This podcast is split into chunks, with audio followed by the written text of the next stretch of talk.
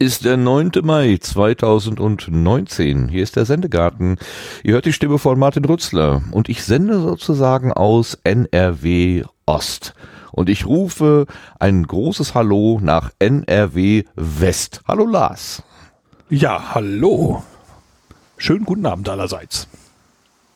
Schönen guten Abend. Und ich grüße nach NRW Nord zum Sebastian. Hallo Sebastian. Hallo, äh, ja, Ost, West, Nord, ja.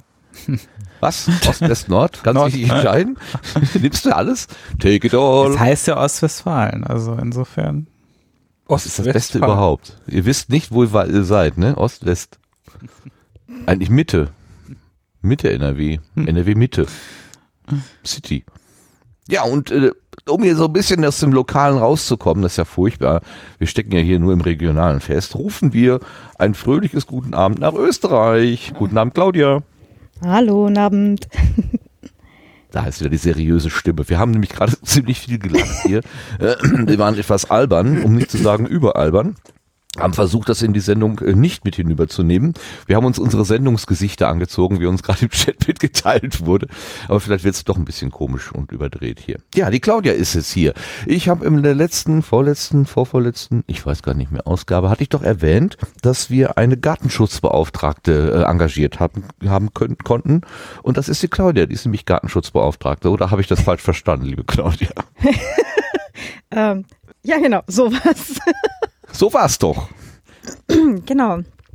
Ähm, ich durfte hier schon mal zu Gast sein und da haben wir ja genau vor einem Jahr oder fast genau vor einem Jahr haben wir ja quasi in die DSGVO reingepodcastet. Da ja, haben wir die doch Datenschutzverordnung, in die europäische Datenschutzverordnung. genau. Um es jetzt richtig tot zu reiten.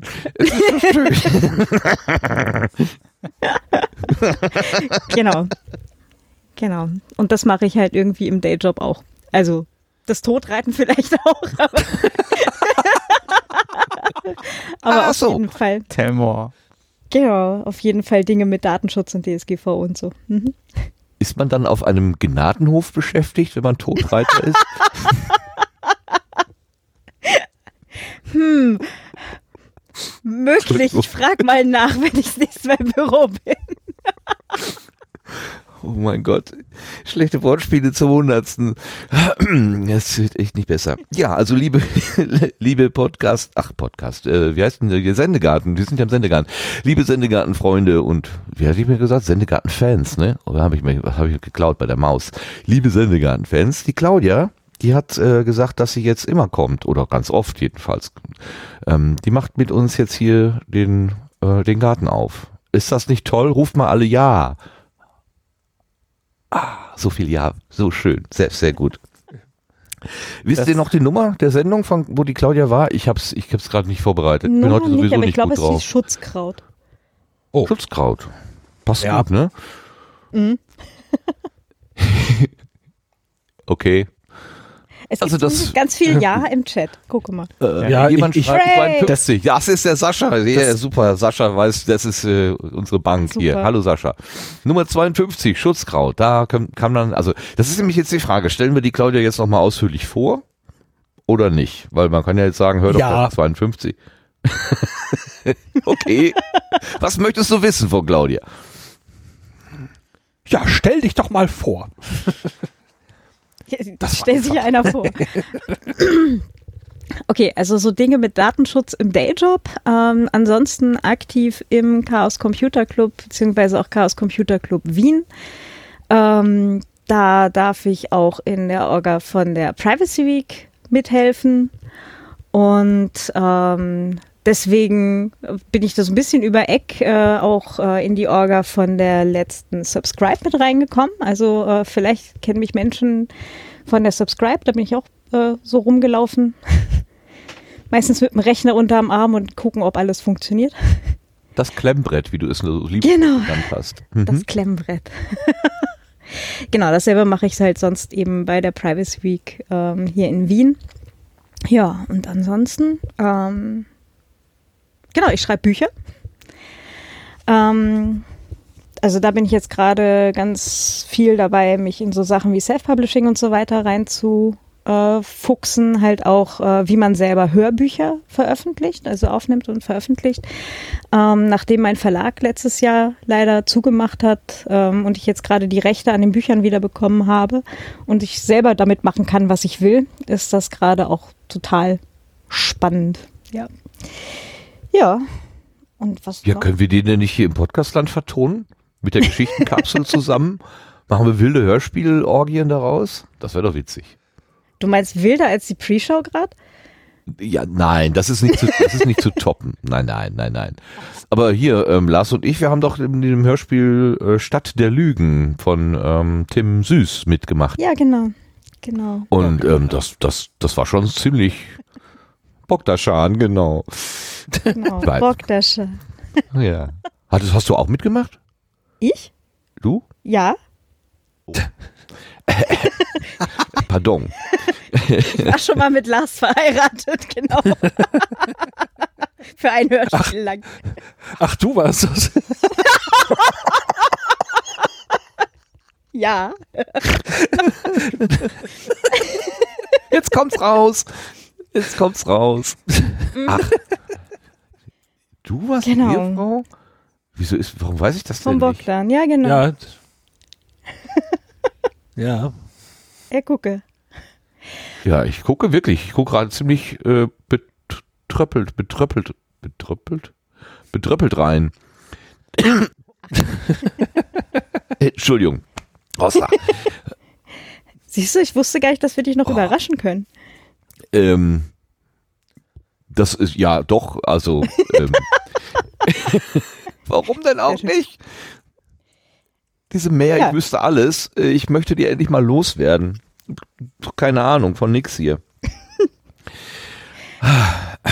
so, Ja. Und Also du drei warst- Podcasts. Genau. Achso, du bist immer noch bei, du bist immer noch bei, bei wie hieß sie denn? Wie Ja, hieß ja. denn die Frau von Bogdan? Warinka. Warenka, ah. Die waren so, so süß miteinander. Was war denn da noch? Ich, ich habe immer gedacht, ach, ist das niedlich, ist das niedlich. ähm, aber ich kann mich jetzt auch nicht mehr so an Details erinnern. Ich sehe schon, wie ich irgendwie diese Textblätter nochmal ausdrucke und wir das vielleicht beim Podstock nochmal Wir machen das Irgendwas mit, noch- noch mit noch vielen live, Koffern und ja. so. Da war doch irgendwas ganz am Anfang im Flugzeug mit vielen Koffern oder so. Mit, mit, na, mit dem Instrument. Äh, die Musikerin war ja mit dabei im Flugzeug Ja. äh, und hatte so schwere, so schweres Gepäck. Und äh, sie sagt dann eben, dass sie Musikerin ist und äh, ich glaube, ja, mein Charakter fragt dann äh, oder wird sie wird dann gefragt, welches Instrument sie spielt. Sie sagt Klavier und mein Charakter sagt dann eben, ah, deswegen ist ihr Gepäck so schwer. Sie haben ihr Instrument dabei. Das finde ich sehr, sehr schön geschrieben, diese, Ja. diesen Dialog. Also, Mhm. Sehr, Oh ja. sehr, ja, ist auch naheliegend, genau, klar. Das ist ja auch vor allen Dingen ein, das ist ja nicht voluminös, ist ja einfach nur kompakt, so ein Klavier, klar.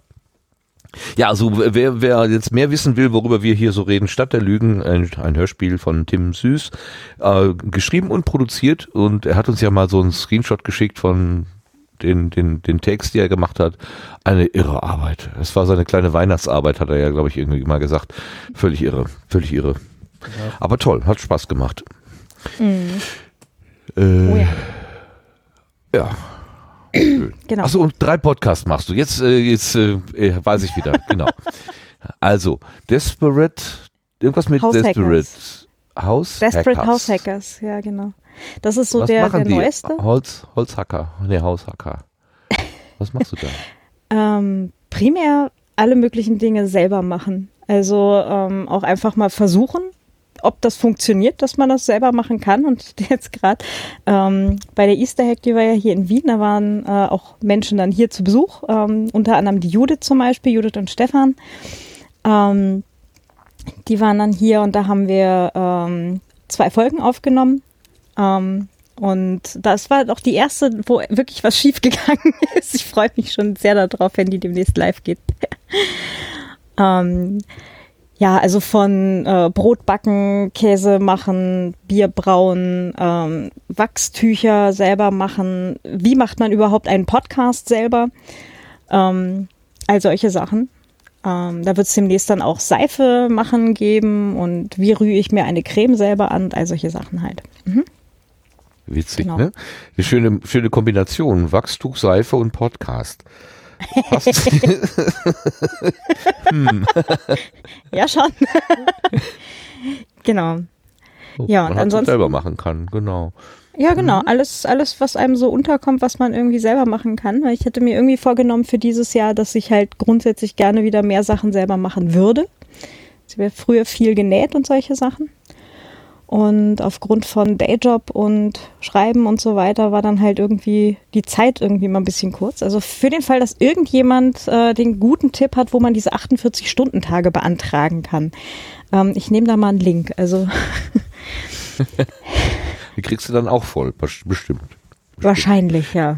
Ich hatte übrigens von diesen Wachstüchern bei dir zum allerersten Mal gehört. Ich gedacht, was, was, was, was soll das eigentlich sein, Wachstuch und so weiter. Und dann habe ich aber letztens irgendwas, ich weiß gar nicht mehr, wo ich darauf gekommen bin, eine, eine, eine Suchmaschinensuche gemacht und plötzlich hatte ich da mehrere solcher Sachen, do it yourself und da war ganz viel Wachstuch dabei. Ist das im Moment so ein Trend, so der an verschiedenen Orten aufploppt? Ja, hast du schon seit ein paar Jahren, dass die Leute mal wieder drauf kommen, dass es eigentlich relativ einfach geht, Dinge selber zu machen. Also sie haben hier diese ganzen Lifehack-Sachen und so. Das gibt's ja schon seit, ach, lange. Und ähm, dieses, äh, ja, so Green Life oder wie auch immer, das zieht sich ja eigentlich auch durch. Und momentan hat's gerade halt mal wieder den oberen Teil der Sinuskurve. Ja, da habe ich gestern Abend noch oder vorgestern noch von erzählt. Äh, vieles von dem, was ich heute so höre, von wegen Nachhaltigkeit und Umsteigen auf Fahrrad und so weiter, das habe ich vor 20 Jahren schon in der WG diskutiert mit einer sehr fortschrittlichen, damals haben wir Ö Öko-Frau zu ihr gesagt. Ähm, und ich fühle mich an viele Sachen echt direkt wieder erinnert und weiß, dass das 20 Jahre, also das war damals ein Hype und dann ist es aber auch wieder ruhiger geworden. Und vielleicht ist das tatsächlich so, so eine Sinuskurve, wie du es gerade sagst, ja. Ja, also ähm, ich habe da auch ganz viele Sachen so, was ich äh, an ähm, so Bastel- und selber mach Sachen und Bücher halt äh, auch von meiner Mama oder so mal bekommen habe, ähm, aus den 70ern und 80ern und so. Also es ist jetzt nichts, was, was zwischendrin irgendwie mal komplett gestorben wäre, aber es ist jetzt gerade halt mal wieder in. Ja. Wie, wie steht's ums äh, Sockenstopfen? Ist das eine Fertigkeit, die man heute noch sinnvoll gebrauchen kann für irgendwas? Ja, unter anderem um Socken äh, zu stopfen oder auch äh, Verdammt, Strickjacken. jetzt komme ich drauf. Das ist ja revolutionär. ja. Total. also das hilft tatsächlich, wenn du, wenn du äh, ein paar Socken halt, also wenn du halt von diesem Wegwerf, ich kauf mir einfach ein paar neue, sondern du hast vielleicht Lieblingssocken oder welche, die die Oma noch gestrickt hat und die möchtest du halt weiter erhalten, dann macht das total Sinn, wenn du sie halt stopfst. Also ist so eine Option. Strickjacke habe ich auch schon mal erfolgreich repariert. Oha, auch Mhm. gestopft. Genau, das ist so am, am hast du- Ellenbogen. ja. Weißt du, so Ah. am Ellenbogen, da hatte sie dann irgendwann so auch so eine Laufmasche, weil ich mich da halt dann immer so drauf stütze irgendwie und dann habe ich irgendwann einfach mal diese Strickjacke gestopft. Das war noch nicht sehr hübsch, aber beim nächsten Mal wird es dann schon wieder schöner. Ja klar, natürlich, das übt ja immer. Genau. So, ja, also do it yourself. Macht es äh, selber machen, was man so machen kann. Zum Beispiel Brot backen, was ja der Sebastian macht. Hast du auch schon Brotbacken im Programm gehabt? Ich habe schon eine Folge aufgenommen, ich habe sie aber noch nicht geschnitten und veröffentlicht. Aber da gibt's ja beim Podstock dann ähm, einen, einen Workshop zu. Ja, wie geschnitten Brot. Entschuldigung. Können wir so, so ein wird nicht mehr aufhören heute. Spieler gerade? Es wird nicht mehr Ja, genau. aufhören. Wer, wer, wer macht den? äh, Sebastian, machst du den, den Workshop da beim, äh, beim Podstock? Beim Sepstock. Ist auch schön.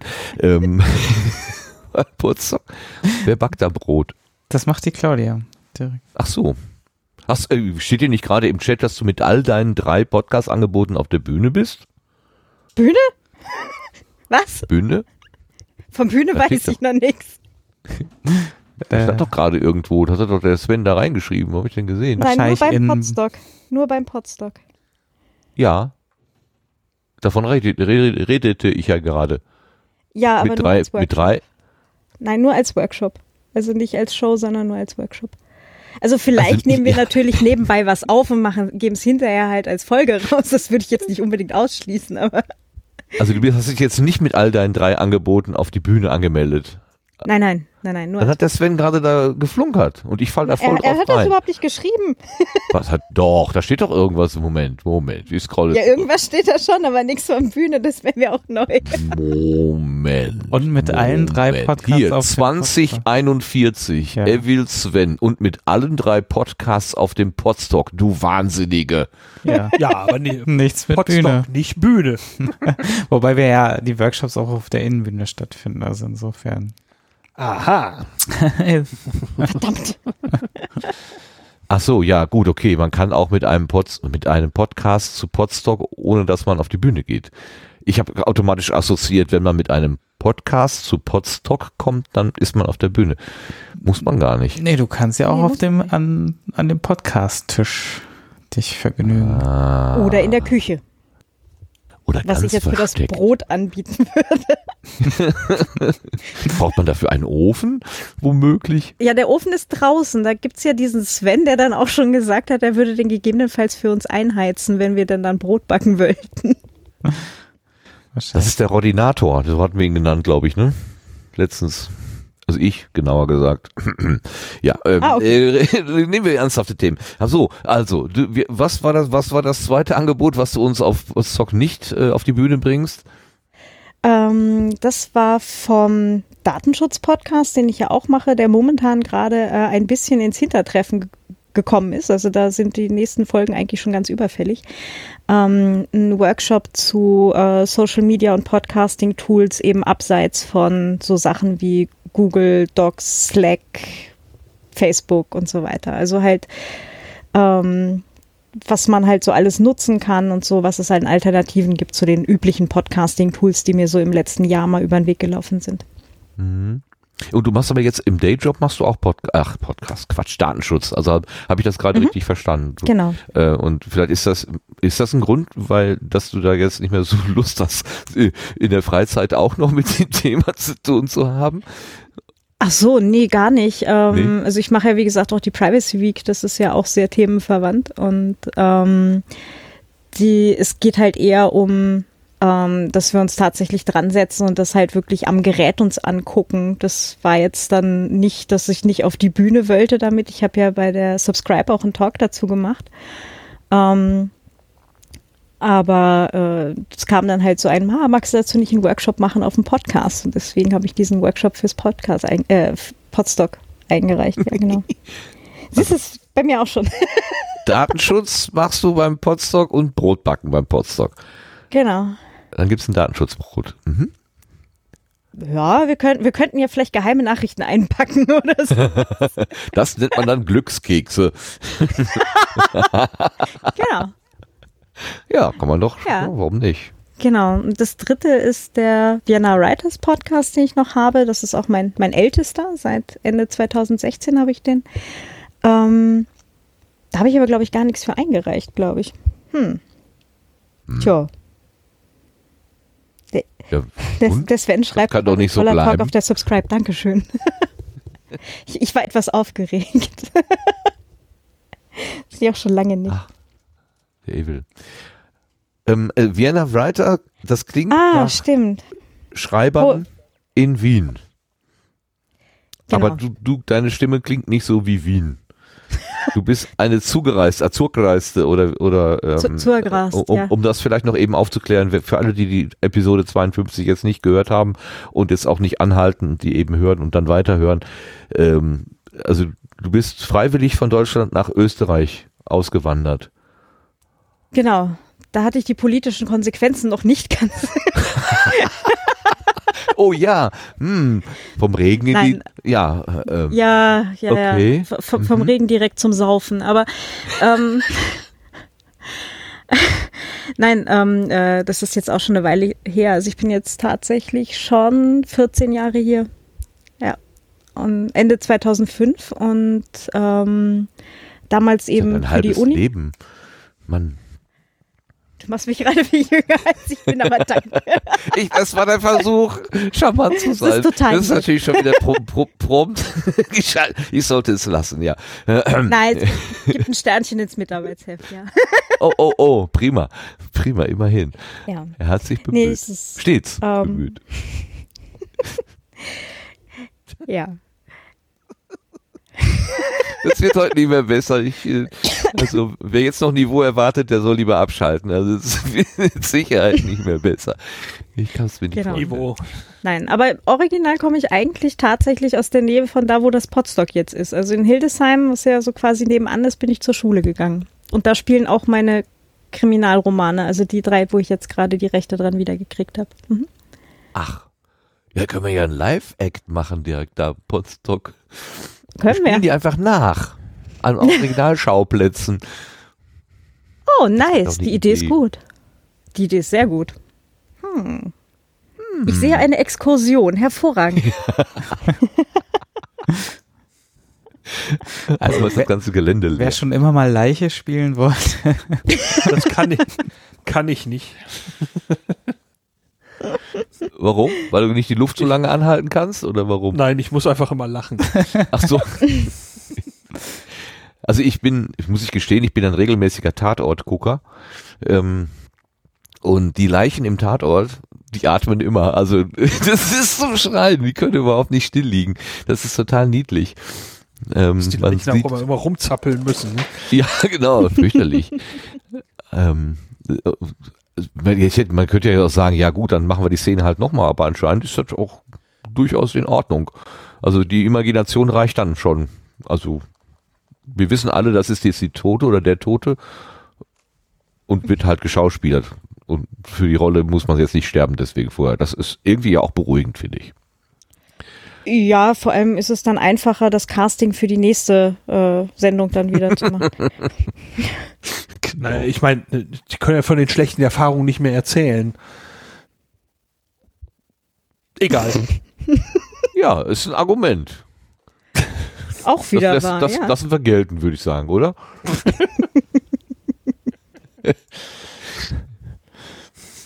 du bist doch gar nicht da, wie ich gerade lese. Na, guck mal. Ja, ich, ich, bin wieder da. ah. Du hast ein Windows geschlossen. Ja. es hat angefangen zu regnen. ah. Verstehe. Wer hatte das denn noch erzählt letztens, äh, dass die Ach, das war glaube ich in dem äh, war das in dem Podcast von der Ann-Kathrin Büsker, dass die die Oma sich erschreckt hat, weil sie ja, nee, das war nicht die Ann-Kathrin, das war jemand anderes. Also die Oma, also die die Protagonistin hat erzählt, dass Windows jetzt ein Fenster zugemacht hat und da war die Oma ganz aufgeregt, weil sie dachte, da wäre jetzt jemand gekommen von Windows und hätte im Raum das Fenster zugemacht. Das war die, die, die Verwirrung an der Stelle. Ja. Okay. Ähm, Genau, ähm, es kam, es kam der äh, hilfreiche Hinweis, die Sache mit dem Vienna Writers Podcast, das wäre ja dann der Poetry Slam. Genau. Ah ja. Es, es gibt ja dann wieder einen Poetry Slam und beim letzten Mal war ich ja schrecklich unvorbereitet. Diesmal habe ich ja tatsächlich eine Vorwarnung. Jetzt das muss ich mich wahrscheinlich auch noch damit drauf vorbereiten. Es ist ein ist es- neues Gefühl. Ist das Spontane nicht sowieso schöner? Eigentlich? Das wäre dann so wie immer, ja. Oder gehört es sich. Was sind die Spielregeln beim Podi. Pod, Pod, Pod, Wie- Quatsch, beim. Also wie heißt Poetry Slam Slam, normalerweise? aber Poetry. Poetry Slam, genau. Ja, deswegen komme ich ja nicht mehr da raus aus der Nummer. Es heißt eigentlich Poetry Slam. Das heißt, man erzählt oder liest eine Geschichte vor, die man selber geschrieben hat. Genau. Geschichte oder Gedicht oder irgendwie, also einen Text, den man selber geschrieben hat, liest man dann vor oder trägt ihn vor halt. Genau. Okay. Ähm, vielleicht Gibt's könnte da, mal die Vera die Längen- anderen. Längen definiert. Ich warte gerade darauf, dass die Vera das in den Chat schreibt. Vera, hilf mal weiter bitte. Wir sind gerade hier, wir wissen nicht weiter. Genau, sie schreibt schon nur selbstgeschriebene Texte, Zeitlimit und das Ku Publikum ist die Jury. Das Applausometer. Genau. Ja, sie, danke. Sie tippt. Ja, danke. Alles klar, super, vielen, vielen Dank. Also, es gibt tatsächlich ein Zeitlimit, das heißt, ähm, wenn ich jetzt mehr auf meinem Zettel stehen habe, als die Zeit hergibt, dann wird mir auch das Wort weggenommen. Dann bleibt die Geschichte ohne Ende. Genau. Also ich kenne ja sowas von Lesungen zum Beispiel halt auch ähm, vom, aus dem Krimi-Bereich. Da hat dann jeder eine, oder das heißt dann irgendwie alle Autoren, Autorinnen lesen zum Beispiel zehn Minuten. Und ähm, dann hat man aber keine Uhr vorne stehen, äh, wo man selber drauf guckt, sondern eben die Organisatoren haben dann halt zum Beispiel so eine Schreckschusspistole und machen dann halt Peng, wenn, wenn aus ist oder halt ein Küchenwecker oder sowas. Aber Schreckschutzpistole ist schon besser. Das kommt halt bei Krimi-Lesungen besonders gut an beim Ja. Publikum. Klar. Die Autoren erschrecken sich dann genauso und hören dann aber auch wirklich genau an der Stelle, egal ob der Satz jetzt fertig ist oder nicht, genau an der Stelle dann halt auch auf. Also Ja, weil sie dieses Piepen im. Ohr haben, was einfach nicht mehr aufhören will. Das ist doch klar. Genau, das ist es. Krass. Okay, harte Sitten. Du warst letztens Genau. auch auf so einem auf so einem Treffen von äh, Krimi-Schreiberinnen und Schreibern wohl. Wie ist das denn Genau. noch? Kriminale in, in Kriminale. Ochen. Genau. Du, ach, so, du hast uns doch diesen. ach, Jetzt erinnere ich mich auch dunkel. Ich bin genauso raus wie Sebastian. Der hatte gerade Schwierigkeiten, die Technik irgendwie zu sortieren und ich hab, bin auch komplett raus. Wir haben ja vor vier Wochen haben wir doch den Einspieler von dir gespielt, von der Kriminale aus Aachen, wie du so schön gesagt hast. Das war sehr nett. Ja. Hast du gelernt, dass es doch anders heißt inzwischen? Aachen. Ah, du hast aber da Aachen. Aachen gesagt. Habe ich Ganz Aachen kurz. gesagt? Ja. Ach.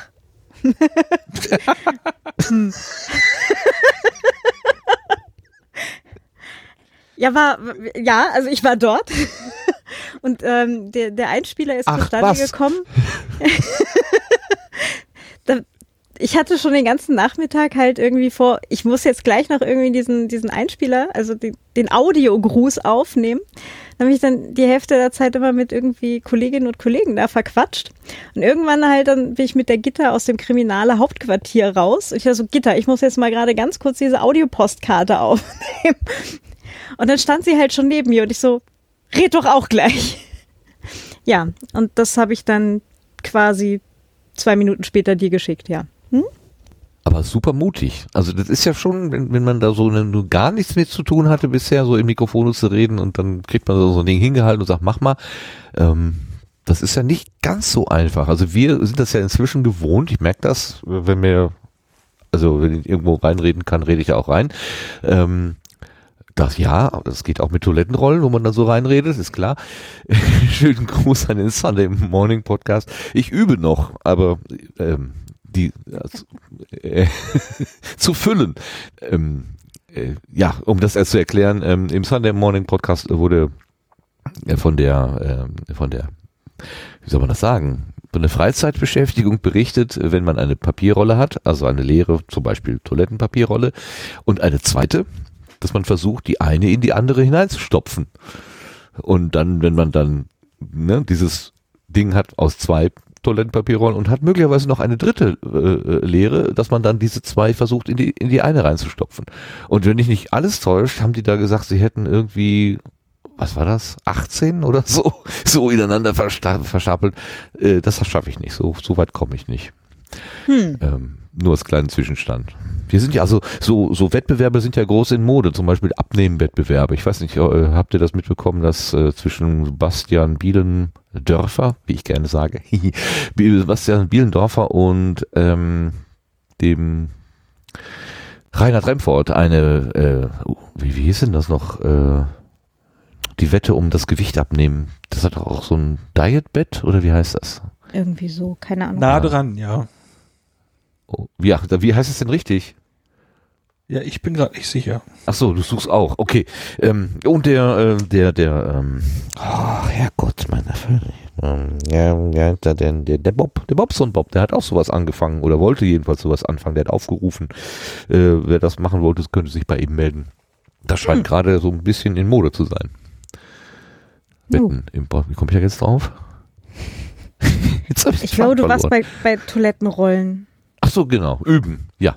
Challenges. Genau, und Da kommt man ja leicht in, in Dinge ja- reinreden. ja also. Genau, und dann warst du bei in Dinge reinreden und ich wollte eigentlich noch aufklären, dass die Gitter wahrscheinlich schon ein, ein Vertrauen äh, dazu hatte, dass ich keinen Blödsinn anstelle, weil die Gitter war nämlich mein aller, aller, aller, allererster Podcast-Gast.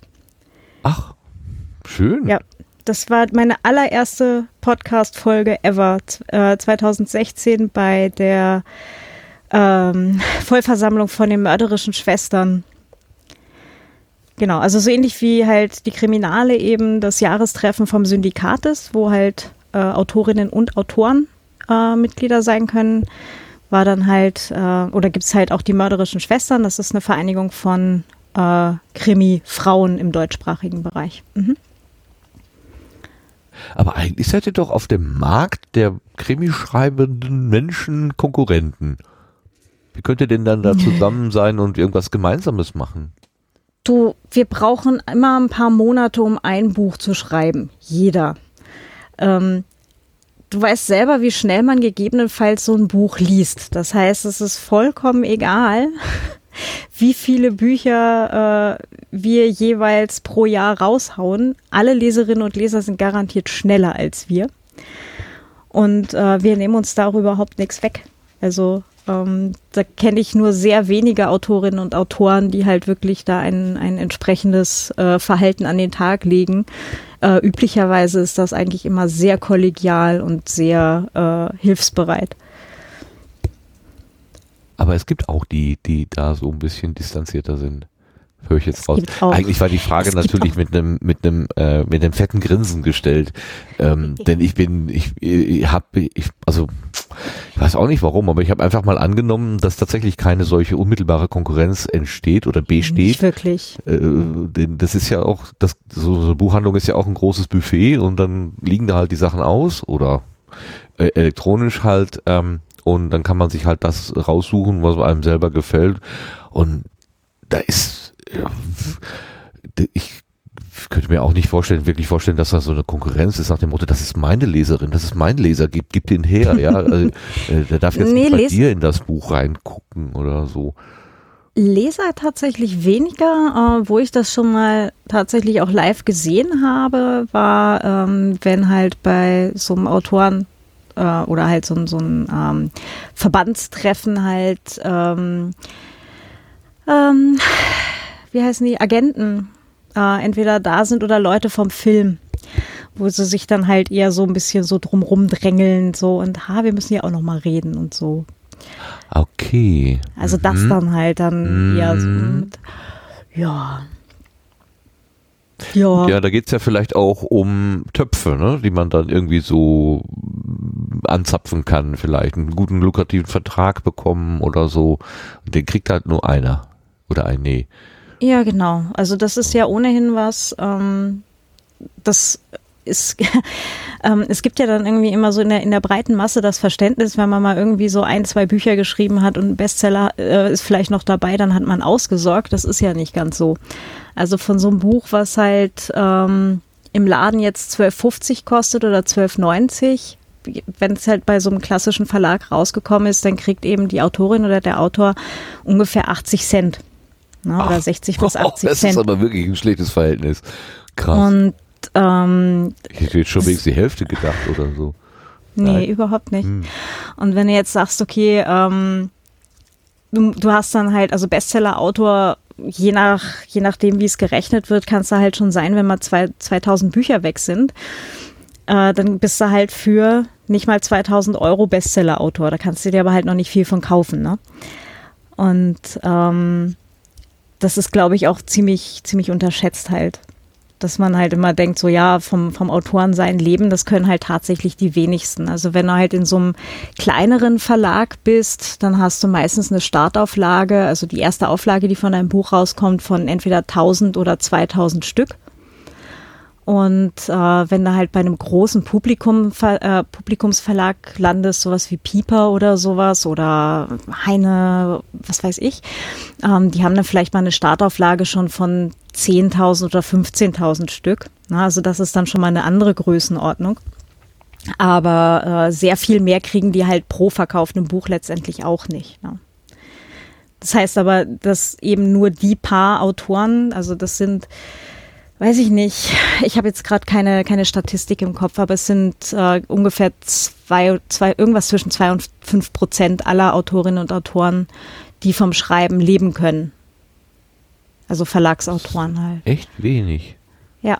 Und, ähm, und alle anderen sind halt eher bei kleinen Verlagen und haben halt noch einen Dayjob nebenbei. Ne? Also entweder Oh. tatsächlich Vollzeit, 40 Stunden, ne? oder ähm, mindestens Teilzeit.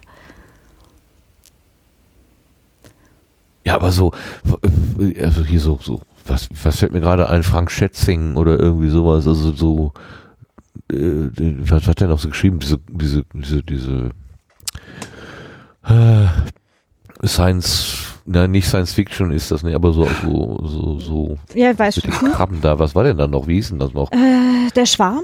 War das der ja, Schwarm? genau, ne, der Ja, Schwarm. genau. Äh, und das, äh, Ja, gut. hat der noch einen Dayjob nebenbei? Geht er noch zu McDonald's Burger braten? Oder, das kann man sich jetzt nicht so richtig vorstellen. Nee, Also gut, aber das ist auch schon ein viel größerer Verlag, ne? Also wenn er jetzt hier irgendwo bei, keine Ahnung, ne?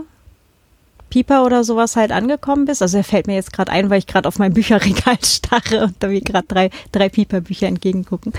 Ähm, gibt aber halt noch ein paar andere Großverlage, also halt irgendwas von Random House oder so, ne? Ähm, wenn du mal bei so einem großen Verlag angekommen bist, dann gibt's halt vielleicht auch schon mal einen Vorschuss in irgendeiner nennenswerten Größe ne, oder halt ein Garantiehonorar. Ich habe jetzt die letzten Verträge, die mir angeboten äh, wurden, hatten weder ein Garantiehonorar noch einen Vorschuss drin. Ja. Ähm, das heißt, ähm, du kriegst halt, du hast halt, äh, oder du gibst dein Buch her und weißt nicht, was du jemals dafür kriegen wirst. Ne? Die Verwertungsrechte gibst du dann komplett ab. Also das heißt, du kannst es jetzt nicht noch irgendwie in einem Selbstverlag äh, oder auf einen Kopierer legen und Freunden und Verwandten irgendwie geben oder so. Das kommt jetzt sehr auf deinen Vertrag an. Das ist nämlich okay. der interessante Teil. Also da, da hatte ich auch mal eine Folge gemacht äh, mit der Annie Birkel, ähm, lernt Verträge lesen. Das ist zwar total langweilig, Oh Ah. ja. aber da steht zum Beispiel, wenn du halt so einen sogenannten Standardvertrag geschickt fürs, kriegst ne, vom, vom Verlag und das ist jetzt so, ähm, unter neuen Autoren hat sich ja mittlerweile rumgesprochen, dass ähm, sowas wie ein, ein Zuschussverlag halt sollte man nicht machen. Ne?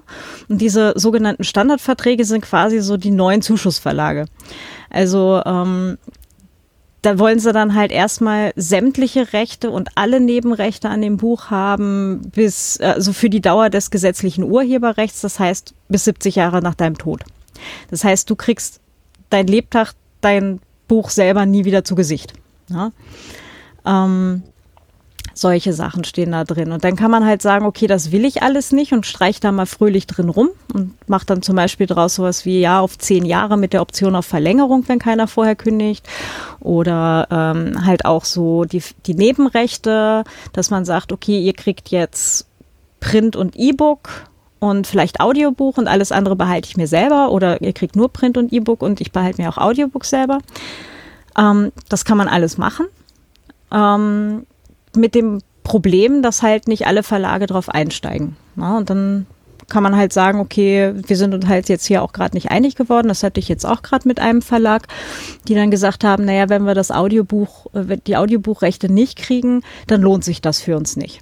Ist aber ein Verlag, der die letzten zwei Jahre keine Audio, Audiobücher produziert hat. Na? Das war so, aha, Ah. ja gut. Dann halt nicht. Ne? Wo ich dann auch gesagt habe, naja, ich weiß ja nicht, was ihr vorhabt, aber ich werde auf jeden Fall ein Audiobuch machen.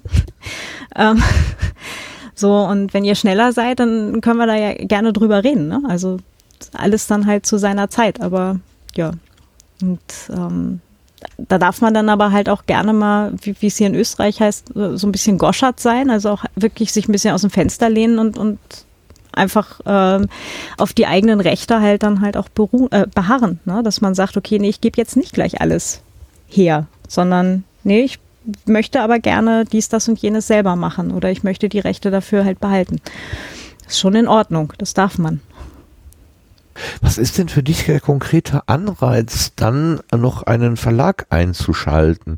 Also ähm, ich mache ja oder habe mit äh, dem Gerrit, meinem, meinem äh, Podcast-Kollegen, äh, den, den Podcast Gema Lum, äh, mal, also der, er läuft noch, aber er läuft ein bisschen unregelmäßig im Moment. Aber wir haben angefangen damals äh, und haben ein Buch vorgelesen, was ein Freund, ein gemeinsamer Freund von uns geschrieben hat. Der hat das im Selbstverlag herausgegeben, also so ein Print on Demand, glaube ich, heißt das. Ähm, und er hat sich dabei einen Anbieter ausgesucht, wo er zumindest eine ISBN-Nummer bekommt. Also er hat ein Buch herausgebracht, was tatsächlich in den offiziellen Registern auftaucht. Und er hat jetzt auch ein Nachfolgebuch, das werden wir auch wieder vorlesen. Da sind wir gerade in den, in den Startvorbereitungen sozusagen. Ähm, aber der macht das wirklich nur auf, auf äh, Hobbybasis. Äh, hm.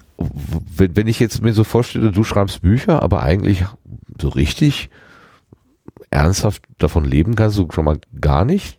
Äh, verbringst du deine Wochenenden, du schreibst quasi aus Leidenschaft, äh, dann könntest du doch auch so einen Weg gehen. Warum dann noch ein Verlag? Was ist der Vorteil da? Das mache ich ja jetzt dann auch. Also zumindest mit der, mit der Serie, die ich gerade wiedergekriegt habe, weil eine angefangene Serie kein anderer Verlag halt mehr nimmt. Oder halt nur in sehr, sehr seltenen Fällen.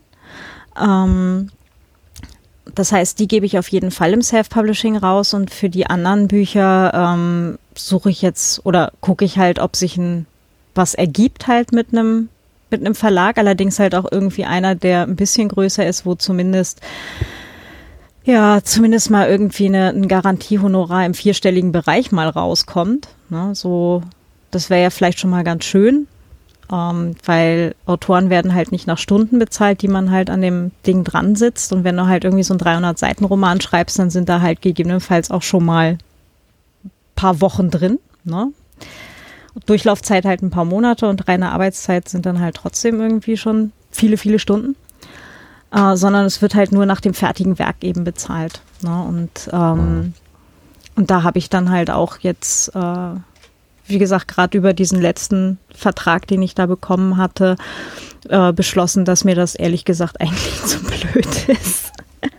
Also nicht, nicht für das Geld halt, sondern wenn dann halt ähm, ordentlich oder ich mache es halt einfach selber, weil nicht viel Geld dafür kriegen kann ich auch, wenn ich es im Self-Publishing rausgebe und dann habe ich zumindest die Schere rein nicht. Und kann eben selber entscheiden, Audiobücher zu machen oder nicht. Hm.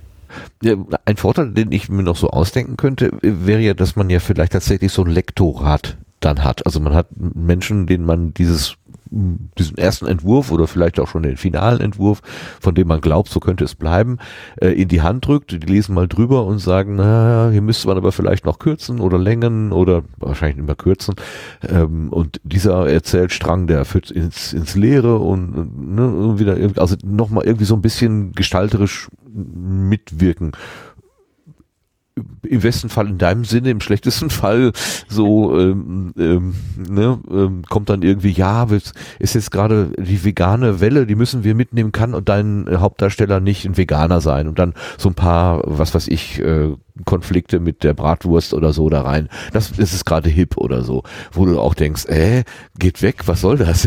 Das hat jetzt damit gar nichts zu tun. Und die Leiche muss jetzt nicht unbedingt am Grill liegen oder so. Ähm, äh, kann das auch eine Hilfe sein oder wie siehst du das für dich? Also wenn du ein gutes Lektorat hast beim Verlag, dann ist natürlich super. Ja, also ähm, das Problem ist, dass man sich das halt häufig auch nicht aussuchen kann, wen man als Lektorin oder als Lektor bekommt. Ähm, also gerade halt, äh, wenn es ein kleiner Verlag ist oder halt wenn die, ähm, wenn die halt ohnehin nur zwei Leute haben dafür oder so und ähm, dann halt auch sagen, nee, ähm, darfst halt nicht selber irgendwie wen fragen. Ähm, es gibt halt auch Verlage, da ist das Lektorat halt eher so ein, naja, wir lesen mal drüber, ob es grundsätzlich passt und das reicht uns. Na, da, also es gibt's halt auch. Und ähm, habe jetzt halt auch von Kolleginnen und Kollegen gehört, dass ähm, also einige sind ganz glücklich Einige haben auch gesagt, sie konnten sich die Lektoren oder Lektorin selber aussuchen oder halt mitnehmen von irgendeinem vorherigen Projekt, wenn sie ja schon oh. wen kannten. Ja, das ist natürlich ähm, schön dann, glaube ich. Genau, aber das sind dann halt auch eher so Sachen, die bei Großverlagen funktionieren. Ja, und ähm, von vielen habe ich halt auch gehört, so, nee, das Lektorat war halt bei dem und dem Verlag halt überhaupt nicht cool. Also, oh. das ja. Aber dafür gibt's halt auch genau solche Sachen wie zum Beispiel Syndikat oder die mörderischen Schwestern. Es gibt halt auch ähm, bei den äh, Fantasy-Autoren gibt's Pan, das Fantastik-Autoren-Netzwerk. Es gibt äh, Delia für die ähm, Liebesroman-Schreiber und Schreiberinnen. Ähm, das sind so, so in Anführungsstrichen Branchenverbände, ähm, wo man dann halt auch einfach mal Leute fragen kann. Ne? Das ist immer noch das Beste, dann halt einfach mal über die Mailingliste oder in irgendeinem Forum halt zu fragen, so, hey, kennt ihr Verlag XY, was habt ihr da für Erfahrungen gemacht? Mhm, ja, klar, macht Sinn, dass man sich da auch dann eben in dieser Community so ein bisschen ähm, organisiert, äh, quasi wir gegen die Verlage. Es ist ja sowieso so ein beliebtes Spiel im Moment, also wenn man das so ein bisschen mitbekommt, hier auch mit der Verwertung und dem Urheberrecht und Artikel 13, der ja nicht mehr so heißt, aber ähm, dass da doch einiges in Bewegung ist, was so Verlagshäuser ähm, äh, und die Funktion, die sie mal gehabt haben, die sich ja irgendwie abgeben, oder auch nicht. Das ist gerade die Frage, was, wofür ist der Verlag eigentlich noch gut? Ähm, und rechtfertigt es dann den, den, ja, den großen, das große Stück vom Kuchen, was sie sich dann eben nehmen. Ähm, das ist ja gerade schon eine aktuelle Diskussion, finde ich. Mhm. Mit dem Problem, also Problem in Anführungsstrichen, dass halt mit der Urheberrechtsreform ja genau diese alten Muster, ne, also das Verlagsmodell, was wir haben, eben aus 1800 irgendwas eigentlich nur weiter zementierst. Ähm, weil eben quasi nur die Verlagshäuser gestärkt werden und die Rechteinhaber, aber nicht die tatsächlichen Urheberinnen und Urheber. Das heißt, ähm, es ist zwar jetzt ganz toll, wenn, wenn die Verlage, also die Rechteinhaber, ähm, quasi Geld dafür kriegen, wenn jetzt irgendwo was hochgeladen wird oder so. Äh, da steht aber nicht, dass es dann auch wirklich an die Autorinnen und Autoren dann auch weitergegeben wird, ne? sondern es ist nur eine weitere Finanzierung eben für die Verlagshäuser. Ja. Und glaub, da ist dann jetzt 80 Cent von einem 12 Euro äh, Angebot sind, äh, ist es ja auch irgendwie, also das steht ja im gar kein Verhältnis. Also das ist Nee, nicht so wirklich richtig. krass. Also wenn, Nicht so wenn nicht, richtig. wenn nicht wirklich, also was ich ja verstehen kann, 1800 irgendwann, ja, also das waren halt die Leute, die die Vervielfältigungsmaschinen hatten und ich hatte halt, wenn ich da meine mein Manuskript hatte, hatte ich tatsächlich nicht die Möglichkeit, es auf einen Fotokopierer zu legen und es vielleicht in Kleinserie selber zu binden oder was, was man heute ja sogar im Copyshop machen könnte. Das gab's halt 1800 irgendwann nicht ähm, und da war man ja vielleicht ganz froh, wenn man irgendeine eine Form der Vervielfältigungsstätte gefunden hat, die das dann eben auch gemacht hat und auch die Vertriebswege äh, kannte, also ja, wie will man als Privatperson einen größeres, größeren Kreis an Lesern oder Leserinnen erreichen? Da ist natürlich super, wenn da irgendwie schon, schon, schon gebahnte Wege sind. Ein Verlagshaus, ähm, was ohnehin repräsentiert von Flensburg bis Oberammergau, in, liegst du da irgendwo in den Handlungen aus und so weiter. Äh, klar, super, aber das hat sich ja schon auch arg gewandelt. Also die Vervielfältigungsmaschinerie äh, braucht man eigentlich in dem Sinne ja nicht mehr. Nee, gar nicht. Ähm, Es- und da macht es vielleicht mehr so einen inhaltlichen Input, also deswegen zum Beispiel Lektoratberatung und so weiter.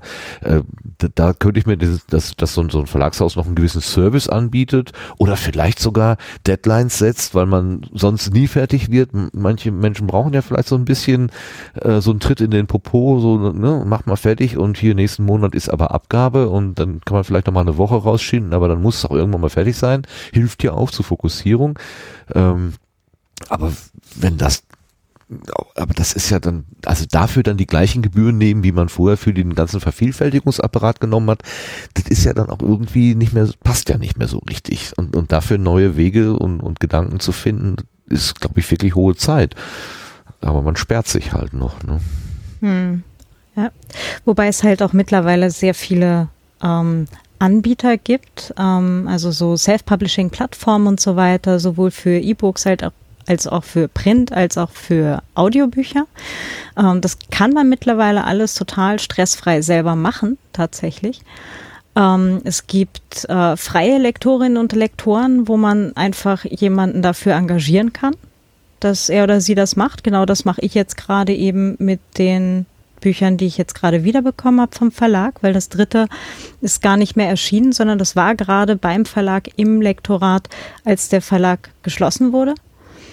Ähm, Und deswegen war das halt nur so anlektoriert und äh, deswegen lasse ich das jetzt gerade selber nochmal lektorieren von einer Angeleckt. Lektorin. genau. Und ähm, man kann halt auch Coverdesigner und alles letztendlich selber beauftragen. Ja, man gibt halt vorher dafür Geld aus, aber dafür hast du eben auch wirklich alles dann selber in der Hand. Und ähm, je nachdem, mit welchem ähm, Anbieter und mit welchem Modell du das dann letztendlich dann selbst publizierst, kriegst du irgendwas zwischen 30 und 70 Prozent des Preises. Das heißt, selbst wenn du halt als Self-Publisher dein Buch für weniger Geld an, ähm, verkaufst, als eben der Verlag das tun würde, also keine Ahnung, äh, 4,99 für das E-Book und 8 irgendwas für das Printbuch oder so, ähm, und ähm, kriegst davon aber dann halt 30 oder 70 Prozent, bist du halt immer noch besser dran als eben diese 5 Prozent oder was es ist vom, ähm, von dem Verkaufspreis beim Verlag. Also es ist jetzt einfaches, einfaches Rechenbeispiel. Ich war nie sehr gut Ja. in Mathe und jetzt müsste ich das auch gerade mal irgendwo vor mir haben, aber ähm, man kann sich jetzt auch so überschlagsmäßig schon vorstellen, dass da einfach mehr bei rauskommt. Und das heißt, selbst wenn du als Self-Publisher nicht so viele Bücher verkaufst, ähm, dann kriegst du trotzdem eben mehr raus letztendlich, als du es eben mit einem Verlag machen würdest. Wobei eben nur, weil es bei ein, wenn ein Buch bei einem Verlag rauskommt, heißt das noch lange nicht, dass es sich eben verkauft. Ne? Nee, das muss schon irgendwie auch, ja, weiß nicht, äh, was, was, was macht denn ein Buch zu einem, zu einem Verkaufsschlager? Wenn zur richtigen Zeit das richtige Thema da ist oder wenn man durch äh, Fernsehshows getingelt wird und dann immer wieder sagen kann, ja, ich habe aber hier was Neues rausbekommen, wenn man da irgendwie bei Talkshows in der äh, brav in seinem Sesselchen sitzt, bis man dann dran ist und dann darüber reden darf, äh, dass man ja gerade was geschrieben hat. Ich denke, das hilft schon.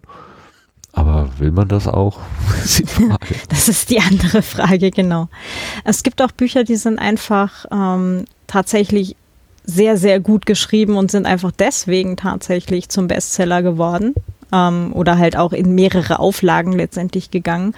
Ähm, durch Mundpropaganda, einfach weil sie wirklich verdammt gut sind. Ne? Also es gibt's ja auch noch. Zum Glück. Ja. Aber Ja. ja.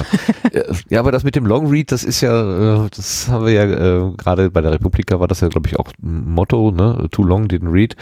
Ähm, äh, und dann hatten sie ja diesen, diesen äh, Moby Dick-Text da irgendwie in Wellen, also in riesen Druckfahren da durch die, äh, durch die Halle gezogen. Das sah auf den Fotos spektakulär aus. Also eine schöne Mhm. Idee auch. Schöne Visualisierung vom, von dem Gedanken. Ähm, das ist ja äh, nicht mehr so zeitgemäß, glaube ich. Oder vielleicht gerade wieder. Ich habe keine Ahnung. Aber was, was ist denn, also Unsicher. wir haben ja gerade im Podcast, oder willst du noch einen Gedanken loswerden? Dann äh, Nö, nö, halt nö, meine ähm, Frage zurück. un unsicher bezüglich äh, Leser, weil äh, es heißt zwar überall, ja, die Leserzahlen schwinden und ähm, wir verkaufen nicht mehr so viele Bücher und überhaupt. Ähm, ja, es ist wohl einfach die, die, die Statistik dazu, aber die andere Sache ist, wenn du halt einmal irgendwo deine Nische gefunden hast, also als, als Autorin oder Autor, ähm, dann hast du da halt normalerweise auch nach wie vor eine sehr treue Leserschaft, die dann halt tendenziell auch solche äh, Steady oder, oder äh, Patreon-Projekte unterstützt. Also je nachdem, ähm, in welcher Nische du halt bist. Ne? Also da hast du eben so bei Sci-Fi und sowas hast du dann halt eher so die technikaffinen Leute, die dann halt auch tatsächlich noch ein bisschen Geld oben reinwerfen ähm, über solche Support-Projekte. Ähm, oder du hast halt irgendwie äh, ein Modell, wo du vier Bücher im Jahr oder sechs Bücher im Jahr oder auch zwölf Bücher im Jahr raushaust und dann halt eben diese Vielleser und Vielleserinnen eben äh, mit äh, beglückst. Also es heißt jetzt nicht nur, weil weil jetzt der Markt sich insgesamt halt gerade wandelt und halt auch viel hin zu, zu digitalen Formen, ähm, dass deswegen das Lesen aufhört. Ganz im Gegenteil. Vielleicht ist es ja auch, wie, du schon vorhin zu anderem, in anderem Zusammenhang gesagt hast, so eine Wellenbewegung. Mhm. Also, äh, also ich persönlich, ganz für mich selber, habe so das Gefühl, dass dieses, diese, dass diese sehr schnelle Kommunikation in Twitter zum Beispiel, dass mich das so, dass mir das ganz, ganz langsam so etwas überwirrt.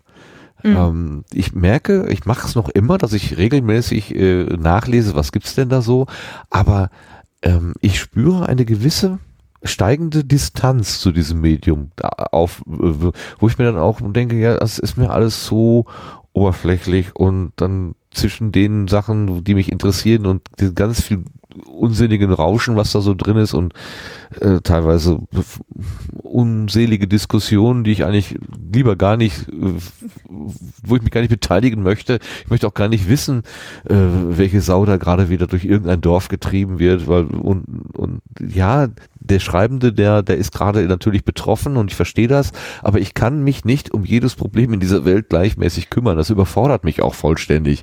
Ich muss mich halt beschränken und dann kann ich auch tatsächlich äh, in letzter Zeit ganz oft, ganz gerne auch einfach mal sagen, so Twitter, danke, äh, jetzt heute Abend gucke ich mal wieder rein und den, den Nachmittag nehme ich mir mal frei oder so. Das funktioniert schon schon tatsächlich äh, ähm, anders als noch in den Monaten zuvor. Ich, ist immer die Frage, ist das jetzt so ein, so ein, so ein individuelles ähm, äh, Ding, wo ich dann einfach sage, ja gut, ist meine persönliche Entwicklung oder ist das so eine ähm, so, so eine allgemeine Entwicklung? Das weiß man natürlich nie so genau. Was ich aber vorhin fragen wollte, ist, ähm, die, der Gedanke, mit, mit deinem Schreiben Geld zu verdienen, der war ja wahrscheinlich nicht am Anfang da, dass du gesagt hast, ah, ich schreibe jetzt ein Buch, damit ich Geld verdiene damit die Motivation, unterstelle ich jetzt mal, war eine andere. Du möchtest Geschichten erzählen. Oder wie, wie was bedeutet das? Oder warum schreibst du überhaupt? Ähm, also schreiben tue ich jetzt grundsätzlich schon seit ich 15 bin. Also schon ziemlich, ziemlich lange. ähm, und habe mich dann äh, ja quasi in die Länge gearbeitet. Also so von, von ganz kurzen Lyriksachen und so weiter und so Textexperimenten über Kurzgeschichten dann halt hin zum, zur Romanform. Und ähm, primär habe ich da tatsächlich Spaß dran und äh, zwischendrin hatte ich irgendwann den Gedanken, nee, ich würde eigentlich ganz gerne mal von diesem Schreiben leben können. Haha. ähm, und habe dann halt eben angefangen, okay, ähm, mich da so ein bisschen näher mit zu beschäftigen und dann hatte ich es halt auch irgendwann so weit, dass eben ein Buch beim Verlag rauskam und so weiter und so fort. Ähm, und bin dann drauf gekommen, dass das halt alles gar nicht so rosig ist, wie das halt von außen manchmal aussieht. Ähm, primär ist, ist Schreiben für mich, abgesehen davon, dass ich zu selten dazu komme momentan, ähm, eigentlich eine, eine Sache, es ist so zwischen, zwischen Spannung und Entspannung. Zwischen selber die Geschichte entdecken und mir eben irgendwie von, von dieser, von der Alltagswelt gerade mal wegkommen. Das ist so ein bisschen wie Lesen, nur dass die Geschichte selber vorher im eigenen Kopf passiert. Und ähm, ja, Ja, ist also aber bisschen, doch, äh, bisschen schwer zu, zu beschreiben gerade. Also wie lesen, weiß nicht. Also beim Lesen kann ich, kann ich mich ja in die passive Rolle begeben, genau wie du es gerade sagst. Ähm, also ich, ich, ich sehe dich so als Autorin irgendwie vor so einem, vor so einer riesen Pinnwand mit ganz vielen Zetteln und so Bezugspfeilen, ja, der kennt den und die waren mal zusammen in der Schule und da könnte man ja eventuell in Kapitel 7 nochmal drauf zurück oder so, ja, und am Ende, ähm, ja, gerade bei diesem Krimi ist ja oft so, wer, wer, wer war's, also dieses Whodunit, äh, ist ja so ein, so, also, also zumindest bei den Tatortgeschichten, bei den alten Tatortgeschichten ist es das tragende Motiv, bei den neuen Tatortgeschichten, die ich so gucke, äh, wo ja auch ein Buch dahinter steckt, deswegen äh, sehe ich da eine gewisse Parallele, ähm, entstehen ja auch schon mal ganz andere, mehr künstlerisch angehauchte Krimis, wo ich mich dann als Krimi-Gucker der alten Schule nicht so immer abgeholt fühle.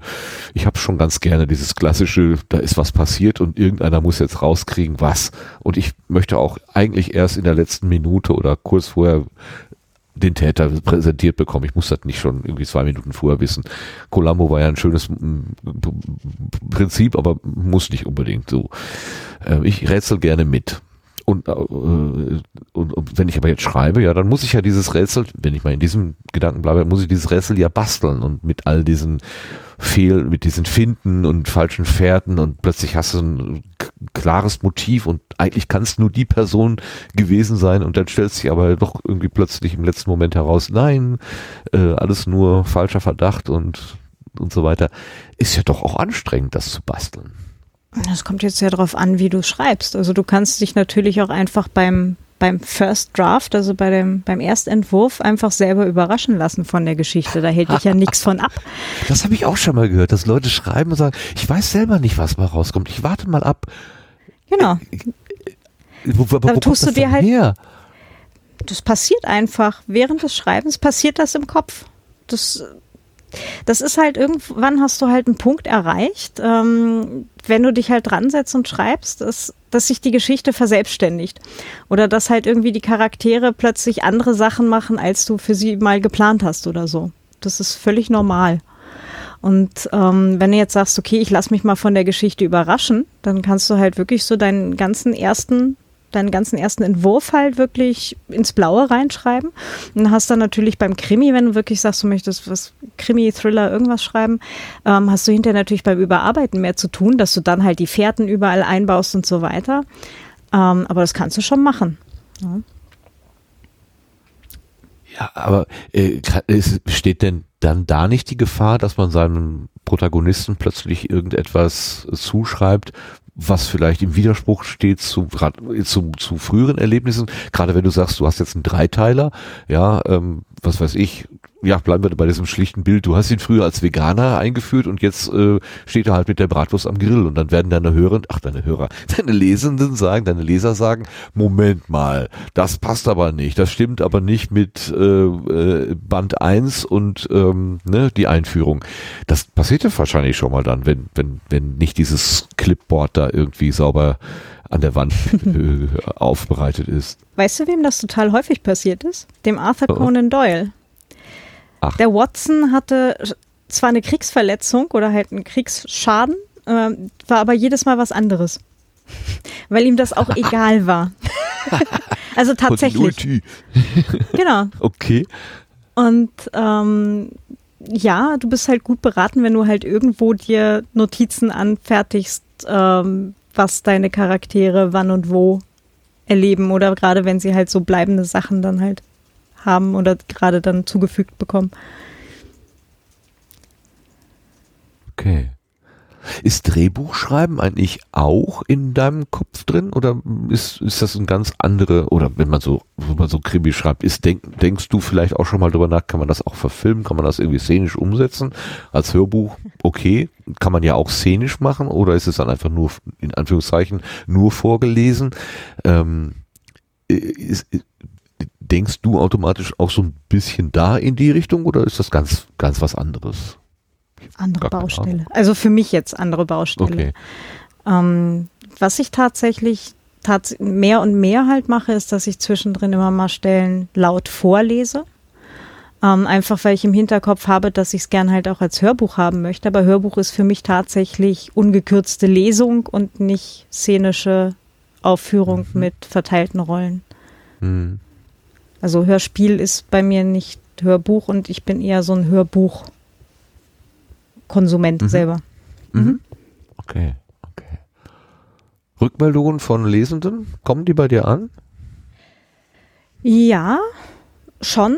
Ähm, also es gibt natürlich so die üblichen Bewertungen bei Amazon, Bewertungen halt äh, in diesen verschiedenen, auf diesen verschiedenen Plattformen, sowas wie äh, Lovely Books oder Goodreads. Ähm, oder halt auch Leute, also die, die drei Bücher, die ich da hatte bei dem KSB-Verlag, der geschlossen hat, ähm, die spielen halt da in, in Hildesheim, wie gesagt. Und da kommt dann halt auch öfter mal Feedback über die lokalen Buchhandlungen zu mir. Also die, wo ich schon mal gelesen habe zum Beispiel auch, ähm, die dann gesagt haben, oh, äh, hier bei uns haben sich gerade drei, drei Leser gemeldet oder Leserinnen ähm, und haben eben folgendes Feedback dagelassen oder so. Das ist auch mal ganz süß. Dann haben die der, der Buchhändlerin oder dem Buchhändler erzählt, wie ihr Leseerlebnis gewesen ist? Ja, so bei so kleinen Buchhandlungen hast du das ja immer noch, ne? Ja. dass du mit den Leuten über die Bücher auch redest und ähm, das kommt dann eben in Teilen auch mal bei mir an. Das finde ich immer ganz schön. Oder halt eben, wenn ich, wenn ich selber mal wohl eine Lesung habe, dass dann eben die Leute auch direkt äh, dann mal ankommen und dass man da mal reden kann. Ja gut, cool. das kann man, kann ich, kann ich mir gut vorstellen. Machst du das häufiger? Ähm, naja, ich habe momentan halt kein, kein aktuelles Buch. Ich schätze mal, das wird sich dann so im Herbst wieder äh, häufiger ergeben, wenn ich dann die Bücher selber wieder rausgegeben habe. Hm? Aber kann man das denn nur mit aktuellen Büchern machen? Oder Nö, aber die, die beiden. Das hindert sich daran, vom, vom ersten, von der Trilogie das erste Buch zu lesen. Ja, es ist halt die Frage, wen es interessiert. Ne? Wenn jetzt alle schon das erste Buch kennen, dann werden sie nicht unbedingt zu einer Lesung von dem ersten Buch kommen.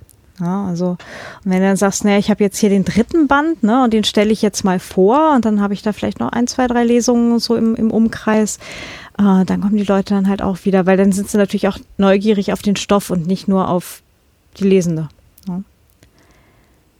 Also es muss irgendwie schon vielleicht beides zusammenkommen. Oder äh, das gibt sich vielleicht auch irgendwann, wenn man bekannt genug ist und die Leute das Buch eh schon dreimal gelesen haben, dann ist es ihnen vielleicht auch egal. Aber äh, so weit bin ich da noch ganz, ganz lange nicht. ich überlege gerade, das, das ist dann aber schon auch irgendwie, wenn, wenn, wenn es jetzt um einen Musiker äh, oder eine Musikerin geht, ist es dann schon auch anders. Du, oder? Ja, da willst du ja dein Lieblingslied an. hören, ne? Ja, klar. Naja so ein, zwei Sachen erwarte ja, ich, ich bei manchen ich, Konzerten dann schon. So, oh, sie haben das und das nicht gespielt. Hm, es wäre halt schon schön gewesen. ich weiß nicht, was, was sagen denn die anderen?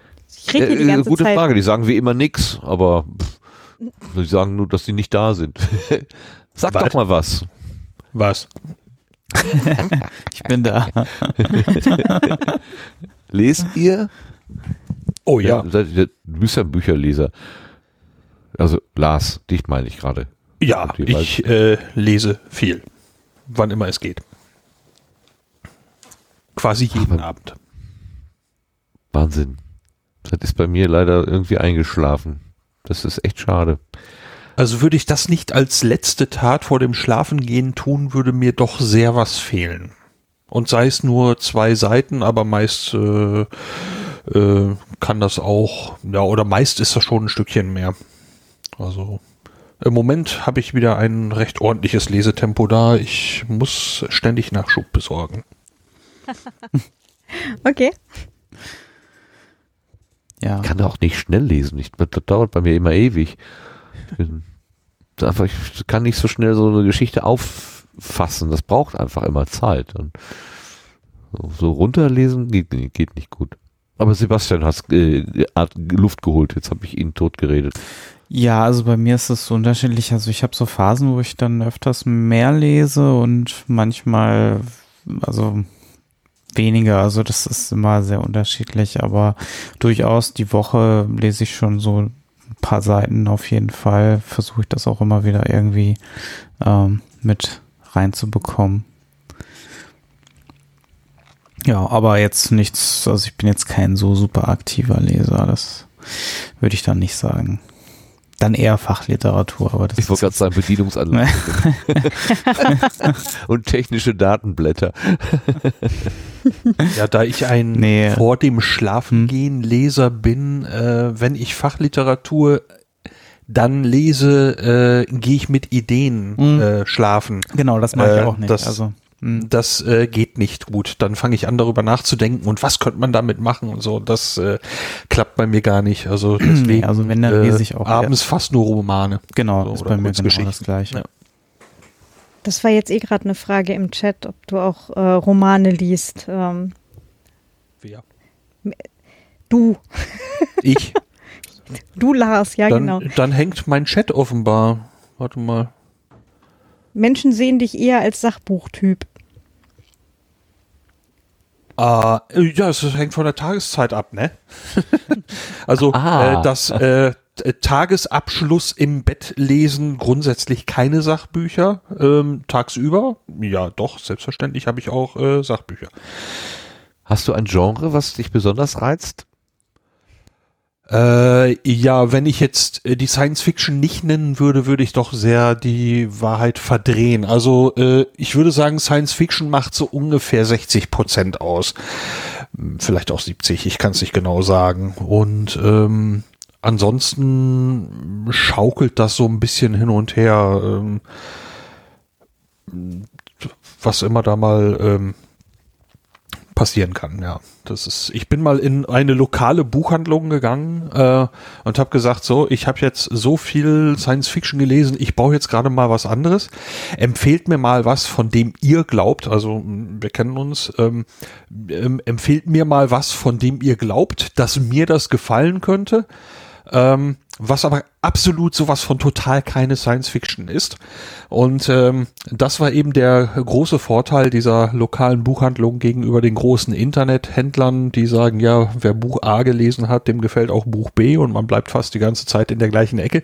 Die haben mir was völlig anderes empfohlen und die haben einen Volltreffer gelandet. Das war sehr großartig. Super, ja. Aber so, ähm, also 60 Prozent Science Fiction, das heißt 40 Prozent ist da noch was anderes. Jetzt kann Ja, ich sage ja, es können auch 70 sein, nagel mich nicht auf ein paar Prozente fest. Ja, aber, aber, aber, ähm, aber so, sagen wir mal, äh, wie soll ich mal sagen, ähm, äh, ja, nicht Liebesromane, aber so Sachen, so Beziehungs, äh, die dann mehr so Beziehungsdinger im, im Vordergrund haben, das, kann, das äh, liest du sowas auch? Ich, Ja, nicht jetzt konk nicht vordergründig. Ähm, ähm, das kann man so jetzt nicht sagen. Ich meine, es gibt natürlich genug Bücher, wo das, wo das mit drin ist. Ähm, also der der Autor, der mir damals empfohlen wurde äh, von der von der ähm, Jetzt, ich bin sowas von raus heute Abend, unglaublich. Buchhändlerin? Ähm, von der Buchhändlerin mir empfohlen worden war, war äh, John Irving. Und äh, das ist ja sowas von total keine Science Fiction. Und ähm, ja, da sind natürlich auch Beziehungskisten mit drin, aber die Bücher haben eben ähm, noch so einen leicht schrägen Charakter und äh, das hat mir also sehr, sehr gut gefallen. So, und äh, durch die Werke von John Irving lese ich mich so nach und nach durch. Die kann ich jetzt auch nicht wäre von hintereinander lesen, aber so äh, für die Auflockerung zwischen der Science Fiction kommt aber mal ein John Irving mit ins Spiel, zum Beispiel. Ja, also ist ja immerhin etwas leichter als hier Tobi Bayer, der liest ja dann abends gerne mal Kant. So. Zur Entspannung. um Gottes Willen. Nee. Auf der Suche nach dem Punkt. Ja. Fünf Seiten später. Also ich versuche mir gerade mein Bücherregal zu verbildlichen, was da außer Science Fiction noch drin steht. Aber äh, ja, es ist doch, doch recht übermächtig so. Ähm, äh, Tom Clancy hatte ich noch eine Weile, so eine Phase. Äh, früher hatte ich noch eine sehr intensive Stephen King Phase, das ist aber schon ziemlich lange her. Ähm, ja, ja, ja, bunt gemischt. Okay. Okay. Ja, wir müssen mal die Kurve kriegen, glaube ich, von den Büchern zu den Podcasts. Dass wir, dass wir so ein bisschen, also was heißt wir müssen? Wir müssen natürlich gar nichts. Äh, war schon wieder falsch formuliert. Wie leicht, wie leicht mir das fällt, das Wort müssen zu benutzen, das ärgert mich. Das könnt ihr euch nicht vorstellen. Wie, wie oft mir das rausrutscht. Oder auch die Frage, ähm, ja, wie empfindet man das denn so? Das, dieses Mann, dieses unbestimmte Mann, oder wenn ich irgendwie von mir erzähle, dass ich, ja, also da wird man da irgendwie überholt und dann, dann wird man da irgendwie äh, ärgerlich. Nein, ich bin ärgerlich geworden. Also, es ist, ähm, diese beiden Sachen, die ärgern mich persönlich in meiner eigenen Kommunikation. Äh, Nebenthema. Ja, das interessanterweise hat ja immer ein Professor von mir gesagt, es ist ja nicht egal, wie wir reden. Und in dem Moment, wo du halt sowas wie Mann verwendest, äh, distanzierst du dich eigentlich von dem, was du erzählst, wenn halt Ja. auch unbewusst.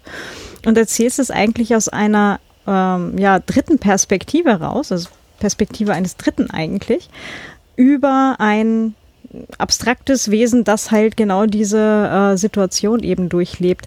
Und Das ist so der interessante Teil, wenn ich mich selber dabei erwische, wenn ich so rede, also Mann hat und so weiter, dann überlege ich halt immer, warum distanziere ich mich jetzt gerade von der Situation? Vielleicht um mich genau eben nicht wieder in diesen Ärger, den ich in der Szene hatte, wieder reinzuleben oder eben, ähm, keine Ahnung, irgendwas anderes, was mich irgendwie davon abhält, ähm, so voll in dieser, in dieser Geschichte wieder drin zu sein. Hm?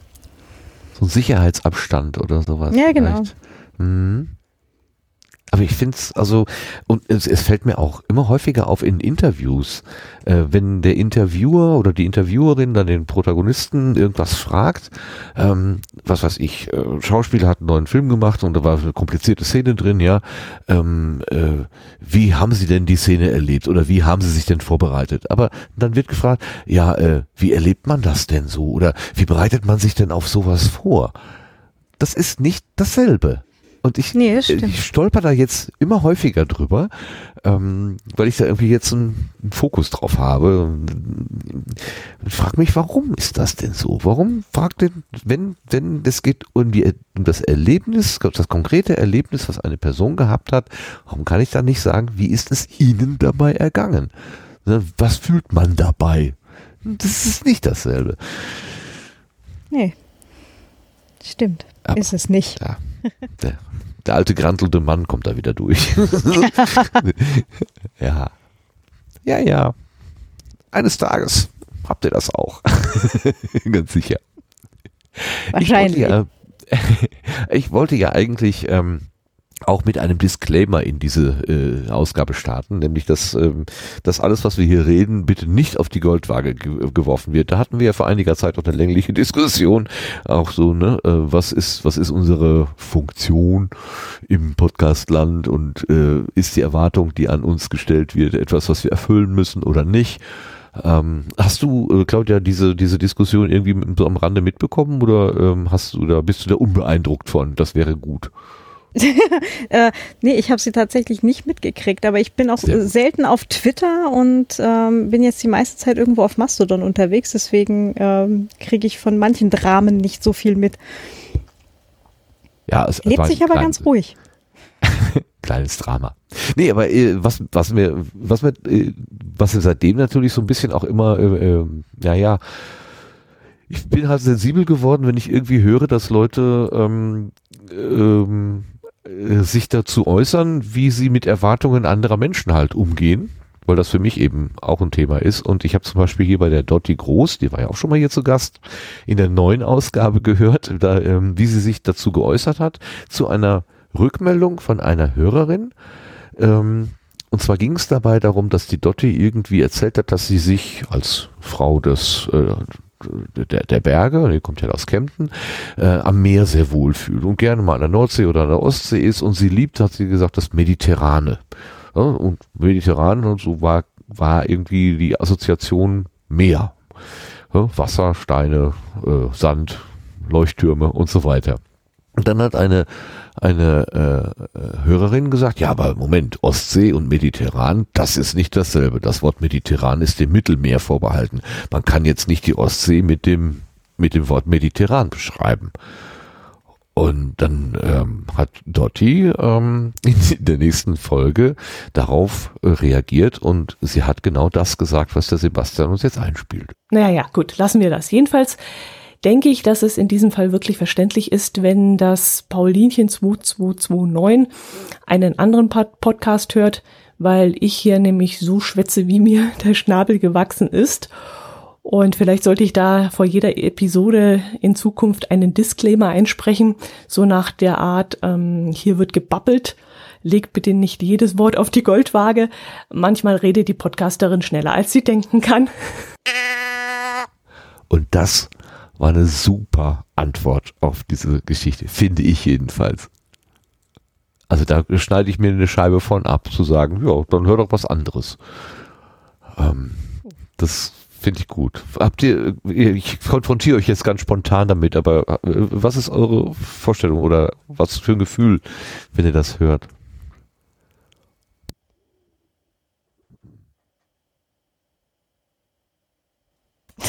Oh, ist ja Hallo? äh, überwältigend, ja. Ich dachte, ich lasse jetzt mal alle ihr seid anderen über das reden. Thema, ihr, ihr seid über das Thema irgendwie so erhaben, glaube ich. Ihr habt das Nein. nicht das Problem. Nein, ich musste kurz das Headset absetzen und hab's einfach nicht mitgekriegt. Ich weiß nicht, wo wir sind. Ach so, okay. okay. Okay. Ja, dann. Okay, also ähm, das war die, das ist genau Sebastian.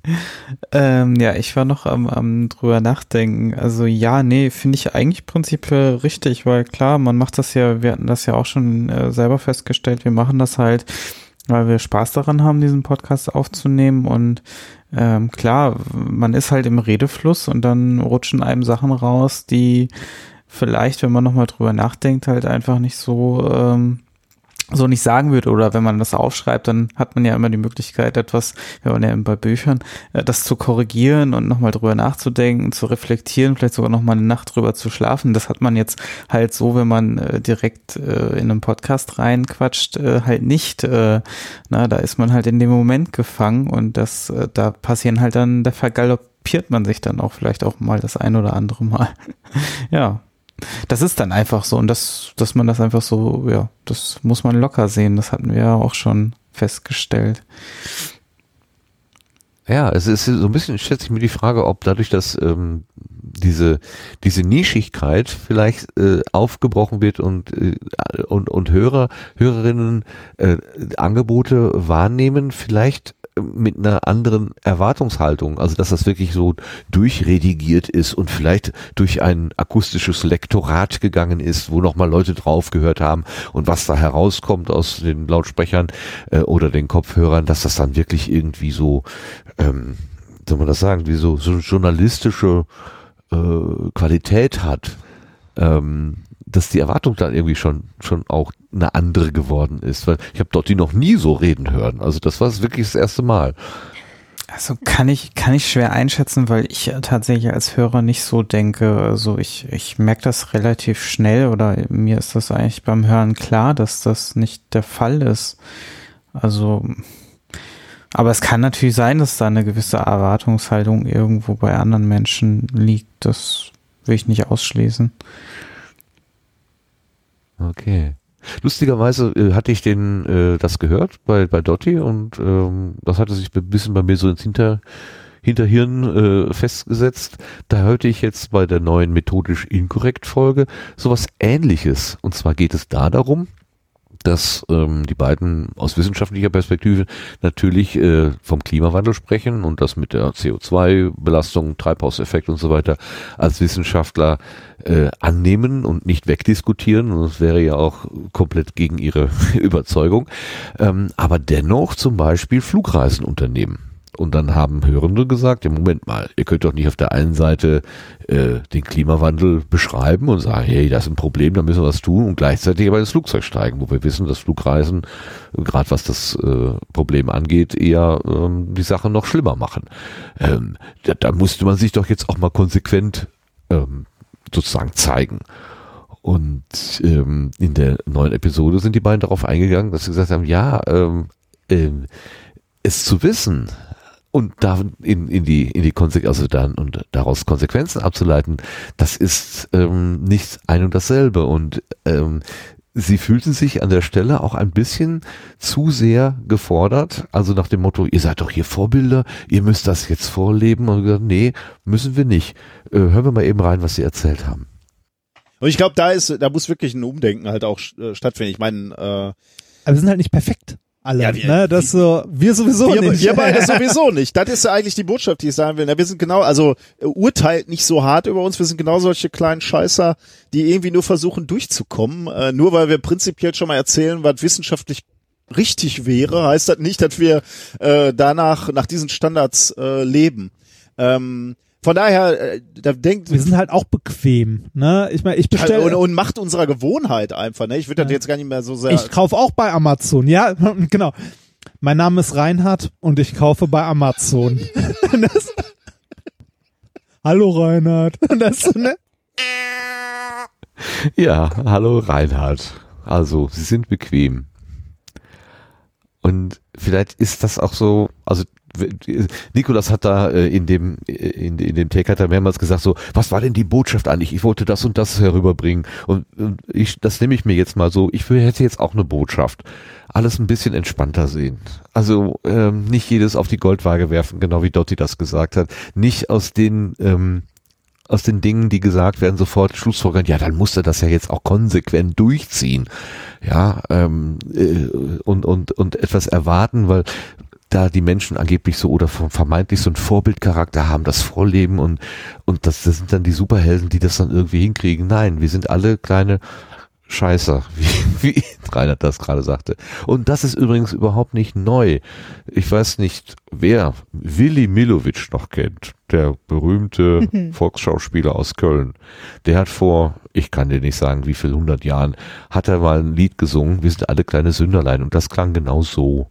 Wir sind halt alle kleine Sünderlein, zwar immer so, zwar immer so, der Herrgott wird es uns bestimmt verzeihen, zwar immer, immer so. Es war immer so und es wird immer so bleiben. Also, wir dürfen alle ein bisschen entspannter sein.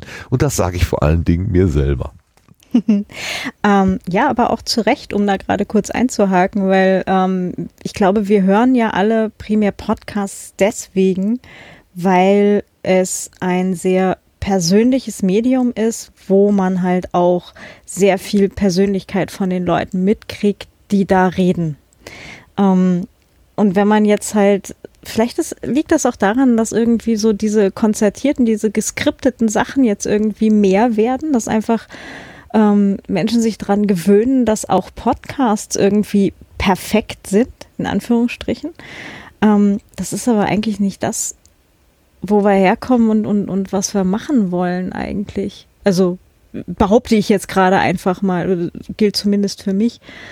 Ähm, und ja, wenn, wenn man halt mal irgendwo was blöd gesagt hat. Ich kenne das auch selber, wo ich die, wo ich dann hinterher nach der Folge irgendwie noch ein paar Mal denke, das hättest du jetzt aber auch irgendwie schlauer formulieren können. Ja, hätte ich. Ja, genau. Mhm. Natürlich hätte ich Gut. das.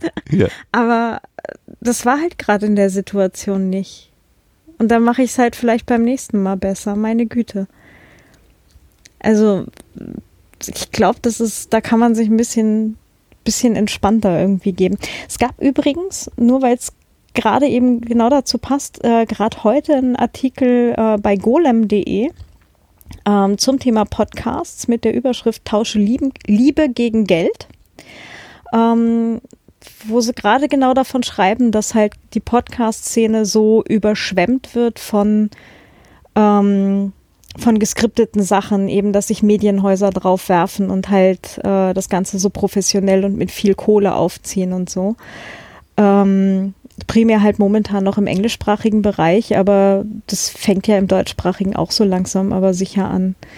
Vielleicht hängt es damit zusammen. Ja, es gab vor einigen Monaten oder so, habe ich mal irgendwo aufgeschnappt, auch in so einem amerikanischen Podcast. Are you doing it for money or are you doing it for love? Mm. sehr pointiert, denn ich meine, ich kann ja auch was mit, mit Liebe machen und trotzdem Geld dafür äh, nehmen. Also ein, ein, was weiß ich, ein guter Koch, eine gute Köchin, äh, wo man dann sagt, ja, das ist mit Liebe gekocht, die darf trotzdem ihr Essen verkaufen, also sie muss es deswegen nicht verschenken. Ne?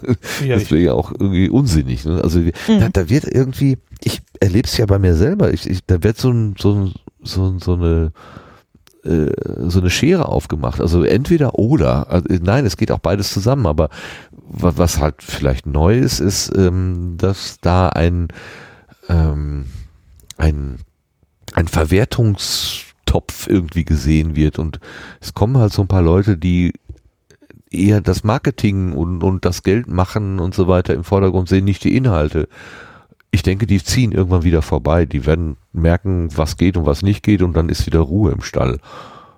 Vielleicht, ich denke, du, ich denke, du wirst, äh, man, man wird, Entschuldigung, äh, ich denke, man wird sehen, dass, dass in diesem ganzen Spektrum jede Mischung irgendwann mal auftaucht. Ähm, Leute, die es Podcasten lieben und äh, trotzdem damit Geld verdienen, Leute, die einfach nur das Podcasten lieben und Leute, die einfach das Geld ausziehen. Ähm, das ist überall sonst auch so. Leute, die ihren Job nicht mögen, aber einen Haufen Kohle damit machen zum Beispiel. Leute, die ihren Job lieben und Geld damit machen. Und Leute, die ihren Job lieben und vielleicht nicht allzu viel damit verdienen. Äh, warum sollte das gerade beim Podcasten anders sein? Das ist, äh, ich denke, diese Mischung, die wirst du überall wiederfinden und äh, beim Podcasten eben genauso. Mhm. Ja, gerade rollt so ein bisschen so eine, so eine Marketingwelle dadurch, weil das halt neu ist und weil das wahrgenommen wird und dass es so ein bisschen mainstreamiger wird. Deswegen erscheint es wahrscheinlich auch vom, vom, also vom Thema größer. Ähm, oder es ist vielleicht auch im Moment groß wie so ein Strohfeuer oder so. Und am Ende schuckelt sich das dann in so eine, in so ein, in so ein, so ein gutes Miteinander oder Nebeneinander oder sowas ein. Ist meine Vermutung. Und das wird sich ja schon auch decken mit dem, was du sagst, ne? Dass es eben in allen Bereichen so ist und eine Mischung gibt. gibt. Ja, es ist sowieso so ein Einschuckeln. Ähm, es gibt, ähm, es gibt da ja keine, äh, kein, kein Gegner sein, zumindest für mich jetzt, äh, der das Ganze aus Hobby und Spaß an der Freude macht. Äh, ähm, ja, da sind jetzt kommerzielle Podcasts aufgetaucht, aber ich fühle mich davon in keiner Weise irgendwie beeinträchtigt oder Nee, wie auch immer man das nennt.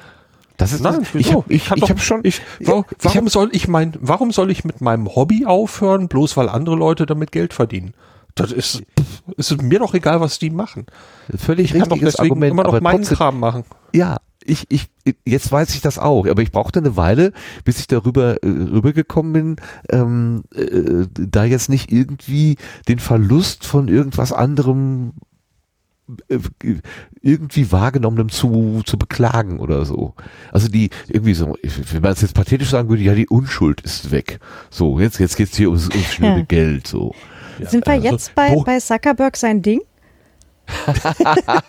Zum Beispiel. Das ja, da ist die. Unschuld definitiv weg. Mit Also, Zuckerkeks. äh, vielleicht kurz, vielleicht nee, kurz zur Aufklärung. Ich hatte jetzt kürzlich in einem anderen Podcast gehört, dass Mark Zuckerberg jetzt einen eigenen Podcast gestartet hat.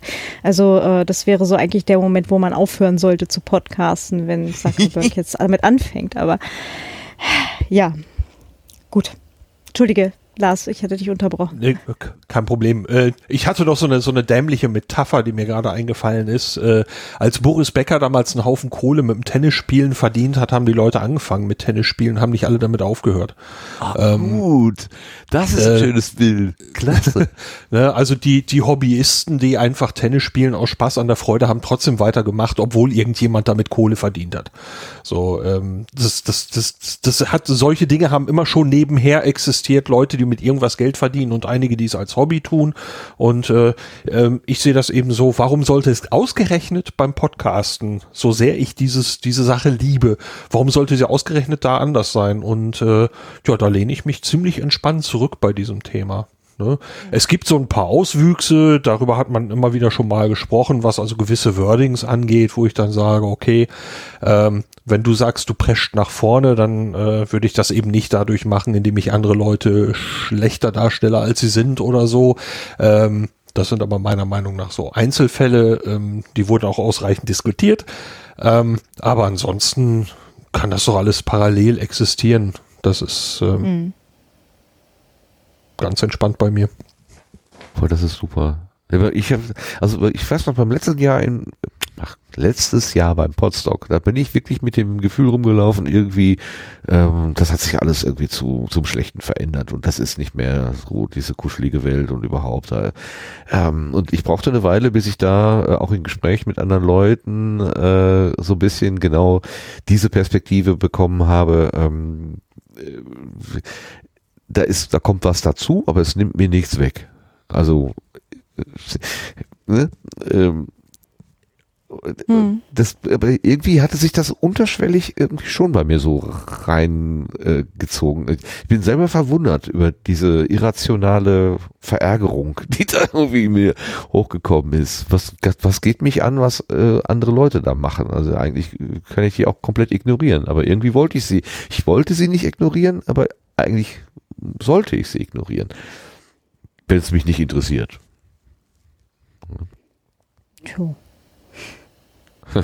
Siehst du das auch so entspannt, Claudia? Also die Oh. Sache mit dem Zuckerberg macht mir jetzt tatsächlich Sorgen, aber Echt? Ähm. Du wirst jetzt aufhören, weil er anfängt? nee, nee, nee, das nicht. Aber es ist halt so ein so, ach, pff, ach nö, komm. So, ah. das ist so ein bisschen so wie, wie, wann war das? 1996, 97, als Rammstein kommerziell wurde, weißt du? So, ah. ähm, immer wenn halt irgendwie so eine so eine nischige Sache oder irgendeine nischige Band, die man halt äh, vorher mochte, dann irgendwann mal so kommerziell wurde und halt eben nicht mehr nischige Sachen macht, sondern irgendwie so kommerzielle Sachen macht. Aber ähm, da sind wir hier ja halt auch noch nicht. Also im, in diesem Artikel, den ich da meinte, der, der Lars hat den ja auch in, in den Chat gepostet. Ähm, ich denke mal, wir werden ihn in die Shownotes geben, ne? den Link. Ähm, da steht ja dann halt auch drin, dass die halt am englischsprachigen Markt ähm, gibt jetzt halt schon ein ganzes Teil eben so große Plattformen, so wie Netflix. Ich habe jetzt gerade den Namen vergessen von der blöden Plattform. Auf jeden Fall quasi das Netflix für, für Podcasts und es sind ein ganzes Teil ähm, Podcasts, die vorher eben nicht kommerziell waren, sind eben hinter diesen Bezahlschranken verschwunden. Ähm, um eben damit tatsächlich dann halt Geld zu verdienen. Und ähm, ja, keine Ahnung, ob das irgendwie am deutschsprachigen Markt mal passieren wird. Ähm, und falls ja, wann, ähm, weiß ich nicht. Es wäre halt schade für, für ein ganzes Teil von Formaten, ähm, eben weil wir dann halt auch vielleicht einen Teil davon einbüßen von dem, was wir jetzt gerade vorher halt auch hatten, von dieser Authentizität von den Leuten. Ja. Also, dass sie halt einfach reden, wie ihnen der Schnabel gewachsen ist, eben einfach, weil sie Bock auf die Sendung haben und nicht, weil sie wissen, sie müssen jeden Mittwoch um 19 Uhr halt irgendwie eine Sendung liefern. Ne? Also passieren wird das ganz bestimmt. Diese Fälle wird es ganz bestimmt geben. Vermutlich. Das ist dann, ist dann Pech. Entweder folge ich damit mit oder ich lasse es dann eben bleiben. Ähm, ob ich jetzt, also ähm, das kann ich ja jetzt so sehen, ähm, ich über, überweise Podcasts äh, monatlich eine Spende ähm, oder ähm, ich äh, gebe das in eine Bezahlschranke und dann verdienen sie daran irgendwas. Ähm, ich weiß, man kann es nicht direkt vergleichen, aber ne, das ist ähm, beides, beides eine Form von Monetarisierung. Die eine ist, äh, wie soll man sagen, etwas freiwilliger. Ähm, aber ich als Hörer und so äh, habe eine freie Wahl zu folgen oder nicht. Ähm, ja, und es ist auch mein gutes Recht, enttäuscht zu sein, wenn ich sage, okay, äh, dieses Angebot, das äh, ist jetzt zum Beispiel hinter einer Bezahlschranke verschwunden und diese Bezahlschranke ist äh, viel teurer als das, was ich mir leisten kann oder will. Ähm, dann kann man darüber auch enttäuscht sein. Aber ähm, ja, es ist äh, der Macherinnen und Macher ähm, freie Wahl, das zu tun. Ähm, ja, und wenn man dann sagt, ich gehe aus der freien Szene im Prinzip raus und äh, kommerzialisiere meinen Podcast, ähm, dann ist das mein gutes Recht. Ich persönlich habe da keine Ambitionen. Äh, ne? Das ist aber, ähm, wenn jemand sagt, ich möchte das gerne tun, ähm, wer bin ich, dass ich sage, das darfst du nicht tun? Ne? Mhm. Aber äh, Enttäuschung, natürlich, kann es, wird es und darf es geben. Aha, also bedauern würdest du nicht ausschließen.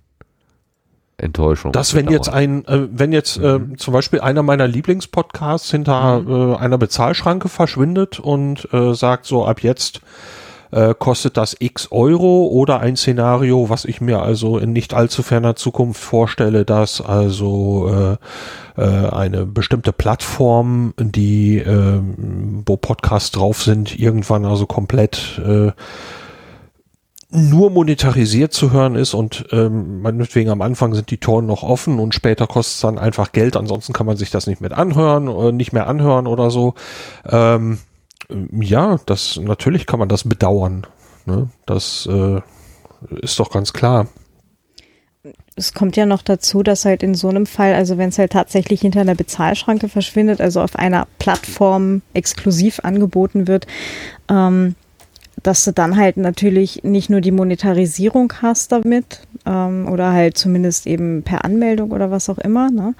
ähm, sondern eben halt auch wieder die Auswertung des Hörerverhaltens ne? und Hörerinnenverhaltens, ähm, wo du dann halt auch sagen kannst, ähm, will ich das, also ist es mir das wert, dass jetzt mein komplettes Hörverhalten getrackt wird, nur dass ich eben diesen Podcast irgendwie weiter konsumieren kann oder hört es dann da auch einfach irgendwann mal auf? Ne? Es ist so hm, eher meh. Ich denke, die Szene ist groß genug, dass, äh, dass ähm, genug Hobbyisten immer da sein werden, dass es eine freie Podcast-Szene gibt. Ähm, und ähm, ja, das ist, das Angebot ist so groß und äh, es ist nicht so, dass, dass wir jetzt ähm, uns gegenseitig irgendwie Raum glauben. Ob das irgendwann passiert, keine Ahnung, aber äh, ganz ehrlich, ähm, mein Podcast, angenommen, ich verliere jetzt 30 Prozent meiner Hörerinnen und Hörer dadurch, weil sich alle ein kostenpflichtiges Angebot auf einer anderen Plattform, auf einer großen kommerziellen Plattform anhören, dann ist das halt so. Jo, also auch da sehe ich und höre ich große Entspannung. Ich lese gerade im Chat ähm, auf die Frage, ob wir jetzt aufhören sollen, weil Herr Zuckerberg, äh, Zuckerberg, Zuckerberg, so heißt er, ähm, mit dem Podcasten anfängt, schreibt äh, hier der Sven, also mal echt jetzt. Vor Sack haben doch schon so viele Arschlöcher gepodcastet, da kommt das auf den nun, auf den nun auch nicht mehr an. Also, das ist ja auch Sehr mal schön. eine, eine, eine gesunde äh, Haltung. So. Also waren schon andere da. Die haben es nicht kaputt gemacht. Wird der das auch nicht kaputt machen. Warten wir noch auf Donald Trump. Genau. Oh Gott. Oh weia. Okay, Wie also du das denn, den Sebastian? Du hast gerade noch, noch gar nicht äh, dazu dich geäußert.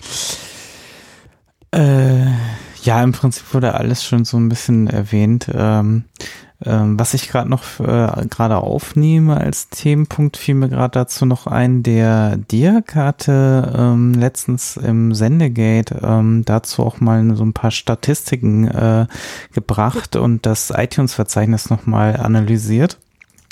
Und äh, da ist ihm zum Beispiel, äh, ähm, also er hat herausgefunden, also analysiert, dass da irgendwie so 15.265 Podcasts drin sind, die so ein DE, also Deutsch als äh, Sprache angegeben haben. Davon sind so im Jahr, äh, also dieses Jahr äh, 7.194 dabei gewesen, die also aktiven ähm, äh, noch kein Update äh, veröffentlicht haben. Also müsste man die Zahl nochmal abziehen, also ungefähr die Hälfte. Und ähm, ja, aber was, was spannend war, fand ich, dass 2873 Podcasts von 83 Podcastern und Podcasterinnen stammen, die mehr als 10 registrierte Sendungen haben und keine davon ist privat. Also das ist doch schon ein erheblicher Anteil selbst in Deutschland, wenn man das mal so, ich weiß nicht, wie er das jetzt genau analysiert hat, aber fand ich schon, schon sehr hoch. Also ohne dass, Ja. ähm, wenn man also bedenkt, dass von den Aktiven das dann ja nur irgendwie gute 7000 sind, dann ist das ja schon, schon ein großer Anteil. Wobei, ob das jetzt 2873 aktive Podcasts sind, ist dann auch wieder die Frage. Also müsste man sich selber nochmal die Statistiken etwas genauer anschauen. Ist alles mit Vorsicht zu genießen, sicherlich, aber ähm, er hat sein Skript auch online gestellt, da können wir es gleich mal verlinken.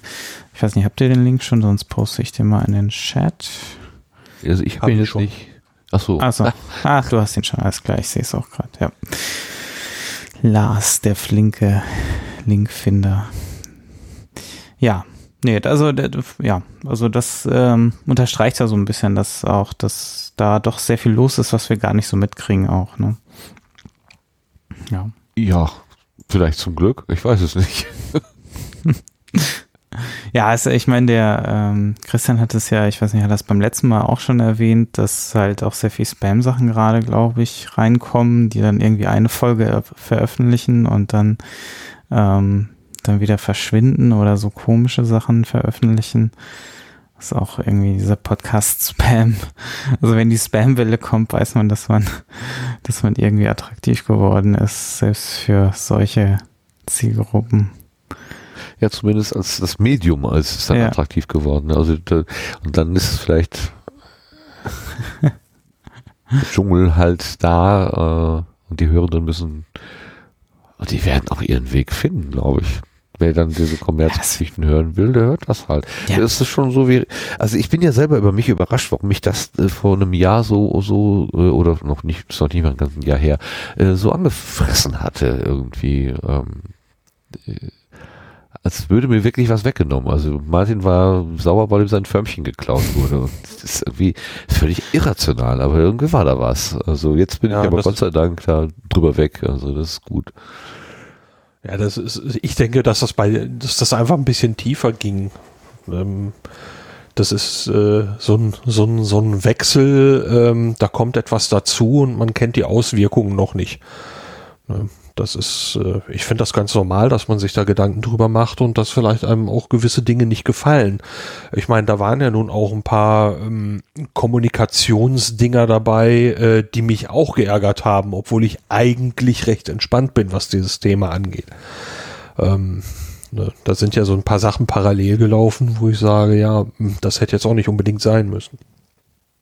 Qualitätspodcast und so weiter, meinst du? Äh, ja, ja, ja, also in die Richtung läuft meine Anspielung. Ähm, Ja. Ich finde, man kann, man, man kann im Prinzip ja äh, machen, was man möchte. Man kann sich selber auch gut vermarkten, aber ähm, für mich war das so der Vergleich, dass also Leute an der Startlinie stehen für ein Wettrennen. Alle laufen gleichzeitig los und äh, ja, wer meinetwegen der Stärkste ist, der, der soll meinetwegen als erster durch die Ziellinie laufen. Wenn aber einer äh, losläuft und mit ausgestreckten Armen mit links und rechts die Leute in der Bahn nach hinten zurückschubst und sich selber nach vorne schiebt, dann muss ich sagen, das ist dann irgendwann nicht mehr so ganz fair und äh, dieses äh, äh, genauso habe ich dieses Wording damals empfunden. Das war eben ähm, ähm, fand ich nicht ganz sauber, da kommt das her. Äh, Also das war tatsächlich eine Sache, die mich geärgert hat, obwohl ich ansonsten bei der Monetarisierung von Podcasts grundsätzlich eigentlich entspannt bin, aber das hätte nicht sein müssen. So. Aber ich will das alte Thema gar nicht aufkochen. Ich, das soll nur, nur Beispiel sein. Wir sind ja entspannt. Wir sind der Entspannungspodcast hier. Wir rauchen unser Gras, unser selbstgeschnittenes äh, und sind ganz entspannt. Ja, ja, ja, ja. Okay, was haben wir denn eigentlich noch auf der Liste? Wir sind hier so ein bisschen ja, am, am Rudern. Ach so, ähm, mit den Wir sind die Bots. Ähm, äh, hat sich das einer von euch mal näher angeguckt?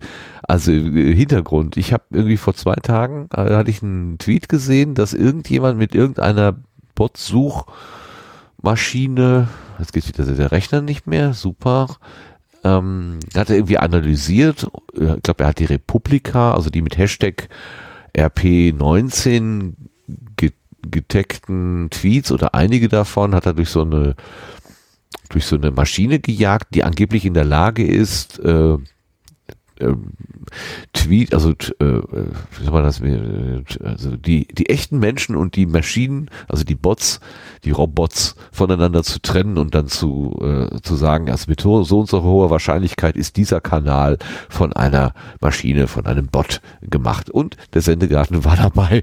Das fand ich ausgesprochen gut. Ich also das, äh, ich bin ja derjenige, der hier über den Kanal was verschickt und das ist so unsystematisch und willkürlich, dass ich echt was, nach, nach welchem Algorithmus sollte denn dieser Bot arbeiten? Das ist ein komplettes Rätsel. Hat sich das einer von euch näher anschauen können? Ja, näher anschauen ist vielleicht ein bisschen übertrieben. Äh, Ich habe mir zwei Threads dazu angeguckt und äh, habe versucht, einen ganz groben Überblick zu finden. Also dieses dieser Botometer äh, bei Twitter at Botometer, ähm, die sagen von sich selbst Tool to classify Twitter accounts as human or bot. Ähm, Sie sagen, dass Sie also so ein Machine Learning oder was Algorithmus haben, womit Sie das dann dann erforschen, haben dann auch eine FAQ, wo eben drin steht, ja, unter solchen und solchen Umständen äh, schlägt das eben fehl. Und es gab dann eben so ein bisschen Gegenwind. Jetzt im, im Umfeld der Republika hatte jemand eben ähm, mal äh, Accounts dadurch gejagt, die äh, mit dem Hashtag RP19 was getwittert hatten. Und da sind dann eben jede Menge ja, False Positives aufgetaucht, also Accounts als Bot bezeichnet worden, die eigentlich keine Bots sind. Und ja, dazu hatte dieser, dieser Mensch dann einen sehr kritischen Thread geschrieben. Ähm, und die Leute von Botometer äh, haben also sehr patzig und in einem sehr unfeinen Wording eigentlich darauf reagiert. Ähm, wer jetzt recht hat, weiß ich nicht. Ähm, aber äh, die Reaktion war, war ein bisschen peinlich. Es wurde alles als Getrolle abgetan. German Troll. Don't doubt Germans. German Bot. genau, German Bots. Übrigens in unserem äh, Slack, ach, in unserem ähm, Chat entstehen gerade auch ganz viele Bots. Ich sehe einen Rützler-Bot und einen Sendebot und einen Martin-Bot. Oh weia. Jetzt gibt's auch einen Sehr German. schön. Ja, Also ähm, zwölf Aber von meine, zwölf. Sie haben also ja.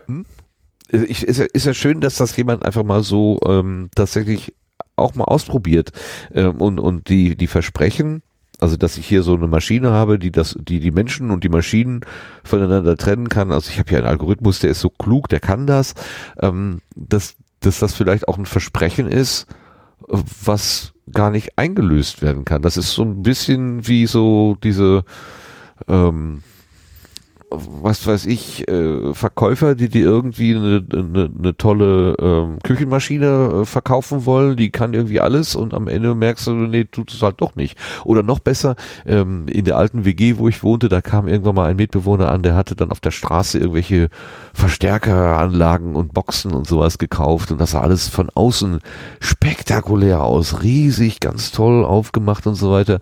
Und als alter Technikfuchs hat er dann irgendwann auch mal aufgeschraubt und reingeguckt und da war im Wesentlichen Luft drin. Das war alles nur Attrappe und Schau. Und so stelle ich mir solche manche Algorithmus, Algorithmenanbieter halt auch vor. Die verpacken irgendwas ganz, ob, ganz riesig, aber da steckt dann vielleicht dann doch nicht die Qualität dahinter, die sie dann äh, anbieten wollen. Wenn die False Positiven so viele sind, dann kann man dem Ähm, Ding doch nicht trauen, oder? Äh, die Frage ist halt für mich jetzt auch gerade, welchen Score haben wir eigentlich? Also ich habe mir die FAQ gerade mal so durchgelesen und da wird eigentlich normalerweise halt so ein Score äh, ausgegeben von 0 bis 5 und da würde ich jetzt mich mal fragen, auf welcher, wie wir auf dieser Skala dann gelandet sind. Vier- 4,1. Oh, das ist natürlich schon, Das ist schon Ja, das deutlich, ist- ne? Das ist schon deutlich, ja. Das ist ähm, ähm, schon recht krass, ja. Und ähm, das ja, das ist Meh. Und äh, sie haben dann eben darauf reagiert. Was ist mit, das? Mit Meh. Äh, Meh. Sie haben ein, ein Thread von zwölf Tweets gemacht und der erste sagt, also sie geben sich hier selber ja als ein, als ein Forschungsprojekt aus. Ähm, ich kann das jetzt nicht kommentieren, ich habe keine Ahnung, ob sie eins sind oder nicht. Sadly, our research project and social bot detection tool at Botometer are under attack by some German academic trolls, including data journalists und dann kommen diverse Namen. Ähm, das, äh, ist ja, ja. schon ziemlich Und heftig. ja, und äh, Tweet 2 geht damit weiter. These trolls call Botometer an academic decision-making system that exclusively transports the prejudices of its developers, bla bla bla bla bla. Und dieses Trolls, Trolls, Trolls, das geht in jedem einzelnen Tweet dieser, ich glaube in je, fast jedem Tweet wird das Wort Troll benutzt. Ähm, und sie setzt sich also damit nicht wirklich sachlich auseinander, sondern ähm, das ist, ist, ist so ein, so ein, so ein Beißen. Ne? Und ähm, dies, dieses Beißen fand ich ziemlich schräg, weil ich meine, da hätte man sich dann auch anders mit auseinandersetzen können. Ähm, zum Beispiel, wieso, wieso Sendegarten.de auf 4,1 kommt, äh, ist zum Beispiel eine Sache, die mir völlig schleierhaft ist. Ähm, was, was das soll.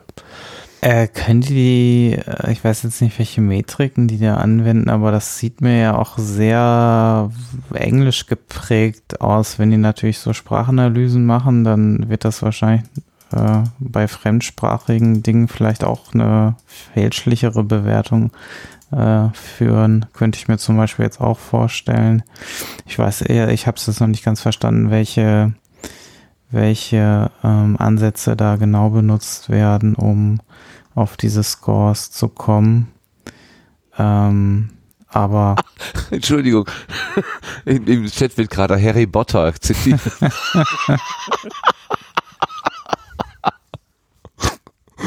Herrlich. Jetzt die Frage, welche, welche Kriterien werden angesetzt? Ja? Ja, äh, ja. Wie, wieso ist meine Art, mich, äh, meine Art zu kommunizieren? Ja klar, die ist auf dem Sendegate-Kanal anders nochmal auf, auf meinem privaten Kanal. Äh, aber warum ist die einer Maschine ähnlich? rede ich dazu. Hm. Abgehakt. Du benutzt immer also- die gleichen äh, Tweets. Es kommt halt auch immer sehr darauf an, was du halt an Trainingsdaten halt in so ein Ding reinwirfst. Ne? Ähm, da habe ich mal eine ganz lange Folge auch gemacht mit der Pascoda zu äh, Algorithmen und äh, wie man die halt anlernt und äh, warum das halt immer irgendwie biased ist, was da rauskommt. Also du kriegst es halt nicht raus. Aber das ist ja halt auch die, die große Diskussion jetzt halt auch mit der Urheberrechtsreform und Uploadfiltern gewesen. Da kommen wir ja auf genau dasselbe Ding raus. Mit, ja, ja, aber die Dinger können einparken. Hm. Ja, ja. Oh. Aber sie sie können das? offensichtlich auch Satire erkennen. Hm. Ja, Ach, ein, ja. Ein, ein Faktor ist offenbar ähm, äh, so die, die Retweet-Häufigkeit ähm, im Vergleich zu anderen, anderen Tweets, die also ähm, zumindest offenbar handverfasst sind. Ähm, aber das ist, das ist, glaube ich, nur ein Faktor. Wahrscheinlich ja, vielleicht so hat das da aber mit reingespielt, ne? weil der Sendegarten.de Twitter-Account, der retweetet ja relativ viel wohl. Jo. So, ja, ähm, ja, das Aber macht ihn aber nicht zu einem machen- Bot. Ist, ist Das schon machen klar. Viele, genau, ne? Äh, waren Das ja ist- viele das- Privatmenschen auch. Also was heißt Privatmenschen? Privat Retweets sind ein, ein, ein Kernding von Twitter. Also Moment, das könnten wir ja auch anders interpretieren, dass wir den Sendegarten-Account komplett automatisieren können. Genau. Es bietet natürlich es bietet natürlich gewisse Chancen für die Zukunft, genau. Der kann, der, Nicht, dass wir ja, uns gleich so- versehentlich verraten hier. if word äh, if contains word podcast ähm, then retreat äh, retweet so What could possibly go wrong? ja weil genau das ist die Frage die sich da bei mir sofort äh, aufget äh, aufgetan hat ähm, die, die, die, der Glaube daran, dass Algorithmen ja so intelligent sind, ähm, dass sie im Prinzip uns wesentliche Entscheidungen abnehmen, zum Beispiel im Straßenverkehr, ähm, der, der wird dadurch nicht größer, ehrlich gesagt. Im Gegenteil. Ich äh, hege da äh, ernsthafte Zweifel, dass das, was uns ähm, gewisse Entwicklergruppen versprechen wollen oder versprechen zurzeit schon, dass das einfach im Moment zumindest noch gar nicht ähm, eingelöst werden kann und da wirklich viel, viel Marketing ist, wo Leute äh, Dinge versprechen und sich da jetzt auch irgendwelche ja, Vorteile äh, äh, erhoffen, aber dass das alles noch recht unseriös ist. Also Schwurbelei, um mit Min korrekt zu sprechen.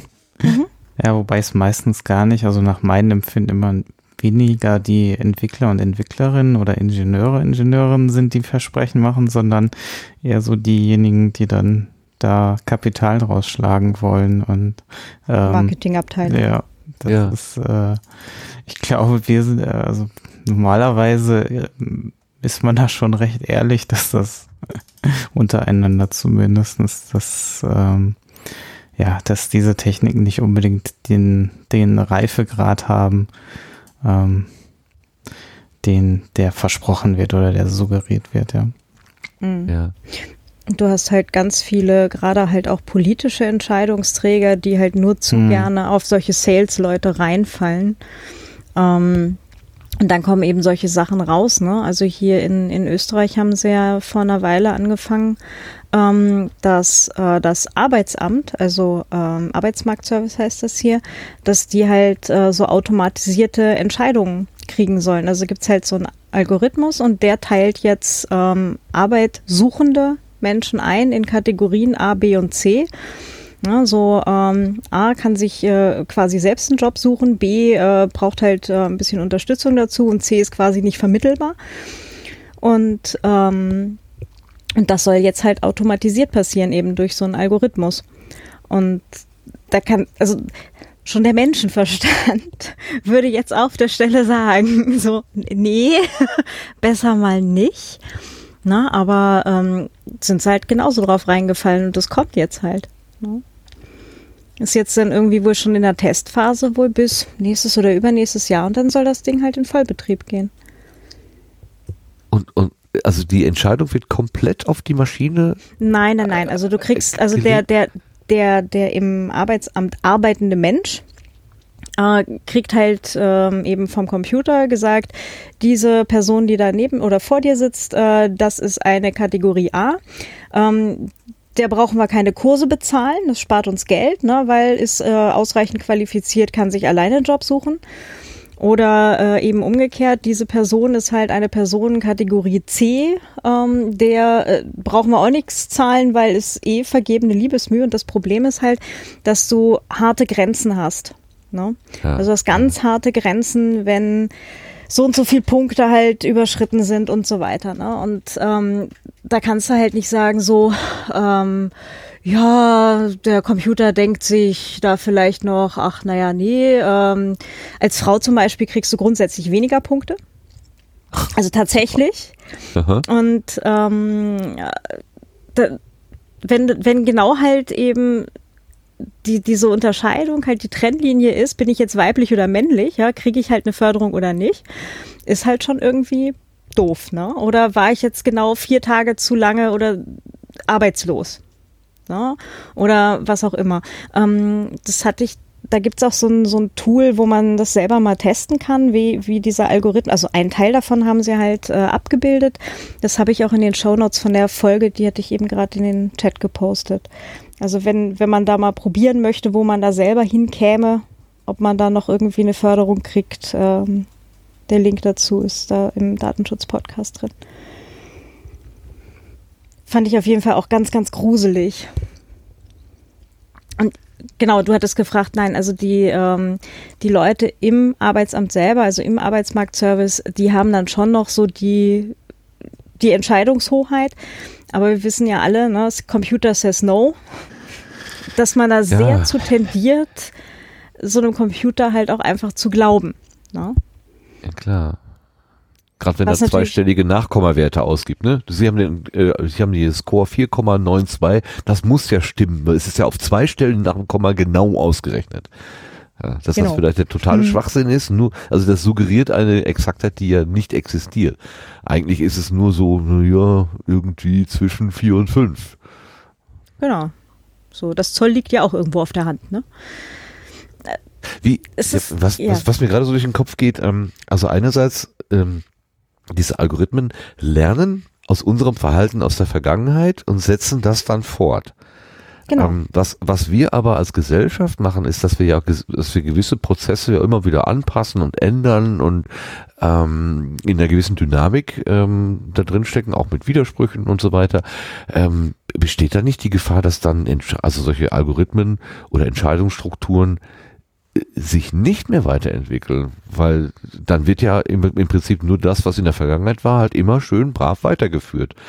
Und weil diese Daten dann möglicherweise auch zu Trainingsdaten werden, wird sich das ja irgendwie so stabilisieren, wenn man nicht aufpasst. Vermutlich, ja. Wahrscheinlich brauchst du dann einen neuen Algorithmus, weil so ein Ding ist ja grundsätzlich strunzdumm. Das kann ja nur genau das eine, wofür es mal programmiert wurde. Und da dann halt wild anpassen, ist halt die Frage, ob es geht. Ne? Oder ob du nicht irgendwie ein neues Ding halt bauen musst. Und dann ist eben wieder die Frage, was du als Trainingsdaten überhaupt reinkippst. Ja. Wenn eben in den Trainingsdaten ähm, nicht äh, genug dunkelhäutige Menschen drin vorkommen, dann passieren so Sachen wie das Ding von, war es nicht Google, das äh, Bilder erkannt hat mit dunkelhäutigen Menschen als Gorillas? Super. Ja, also ähm, einfach, weil es dunkelhäutige Menschen nicht ausreichend gekannt hat, hat es die halt einfach als Tier klassifiziert. Ausgerechnet Google? Ich meine, Ich weiß es gerade nicht. Ich weiß es gerade das nicht, welcher ja das war. wirklich- Vielleicht das könnte irgendjemand gerade hilfreich äh, in den Chat Äh, Egal, posten ja, ja, äh, das ist egal. Ich meine, die, die, die Gesellschaft ist ja nun wirklich äh, sehr durchmischt und das sollte ja zumindest das keine Ja, komm, aber Ausnahme das, mehr sein. das war doch auch das Ding von Microsoft, dass sich binnen äh, nicht mal ganz 24 Stunden in ein rassistisches Arschloch verwandelt hat auf Ja. Twitter. Das Ding haben sie doch abgeschaltet. Zum Glück. Da hat Ja, man noch gesagt, nee, sogar, das ne? taugt nicht. Mhm. Habe ich nicht verstanden? Mehrfach sogar. Mehrfach abgeschaltet oder? Ja, der ist mehrfach in Betrieb gegangen und wurde mehrfach wieder abgeschaltet, weil es, äh, weil es auch bei, bei, bei Wiederhol, zum- zumindest bei einer Wiederholung, ich weiß nicht, ob sie, ob es bei einer blieb, ähm, das gleiche Phänomen wieder passierte, obwohl sie es versucht haben zu ändern. Also das Ding ist so, so eskaliert, ähm, das war nicht so besonders. Ja. Hm. Also das ist doch alles noch, also wenn wir je so weit kommen oder wir werden vielleicht dann doch mal irgendwann sagen, nee, komm, es gibt gewisse Dinge, die sollen menschlich bleiben. Also dass der Industrieroboter da irgendwelche Karossen zusammenschweißt oder von mir ist auch der der Mähroboter den Raden, den Rasen mäht oder so, alles schön und gut, aber so gewisse Dinge, die wollen wir uns einfach nicht aus der Hand nehmen lassen. Das soll menschlich bleiben. Am Ende muss Das man um die ein Menschlichkeit Mähroboter. kämpfen. Ein Mähroboter? Nein, ein? Mähroboter. Einer, der macht. Genau. Mähroboter. Okay, wir können das äh, auch nur kurz anstreifen. Also wir sind auf jeden Fall auf der Skala, ähm, die nahelegt, dass dieser Kanal ein Bot ist. Ja, und die Leute sind ein bisschen angepinkelt davon, dass man ihre, ihre tolle Technik dann auch mal kritisiert. Das, das, das macht echt einen, macht keinen guten Eindruck, dass sie da nichts dazu stehen können, irgendwie, dass man auch mal sagt, mal funktioniert ja nicht. Okay, German Bots. So, jetzt müssen wir mal ein bisschen gucken hier, dass wir ein bisschen sortiert kriegen. Wir waren jetzt eigentlich, äh, wo waren wir denn so? Aus der neuen Ernte quasi auf die Gartenbank gekommen, ohne es richtig gemerkt zu haben. Ja, ähm, Easter Hack und Republika habe ich hier noch. Ähm, war da irgendwas mit Podcasts? Also bei der Easter Hack ja. Ähm, es gab zumindest ein Podcast-Meetup, das initiiert worden ist vom Stefan und der Judith vom Sunday Morning Cast. Ähm, Rollen Podcast, yeah. Genau. Und ähm, da gab es halt zumindest ein, Treffen, da haben wir uns dann, ich weiß gar nicht, wie viele Leute waren da, so knapp zehn. Ähm, da waren auch Leute, jetzt kommt wieder super raus, dass ich mir Namen nicht merken kann. Mhm.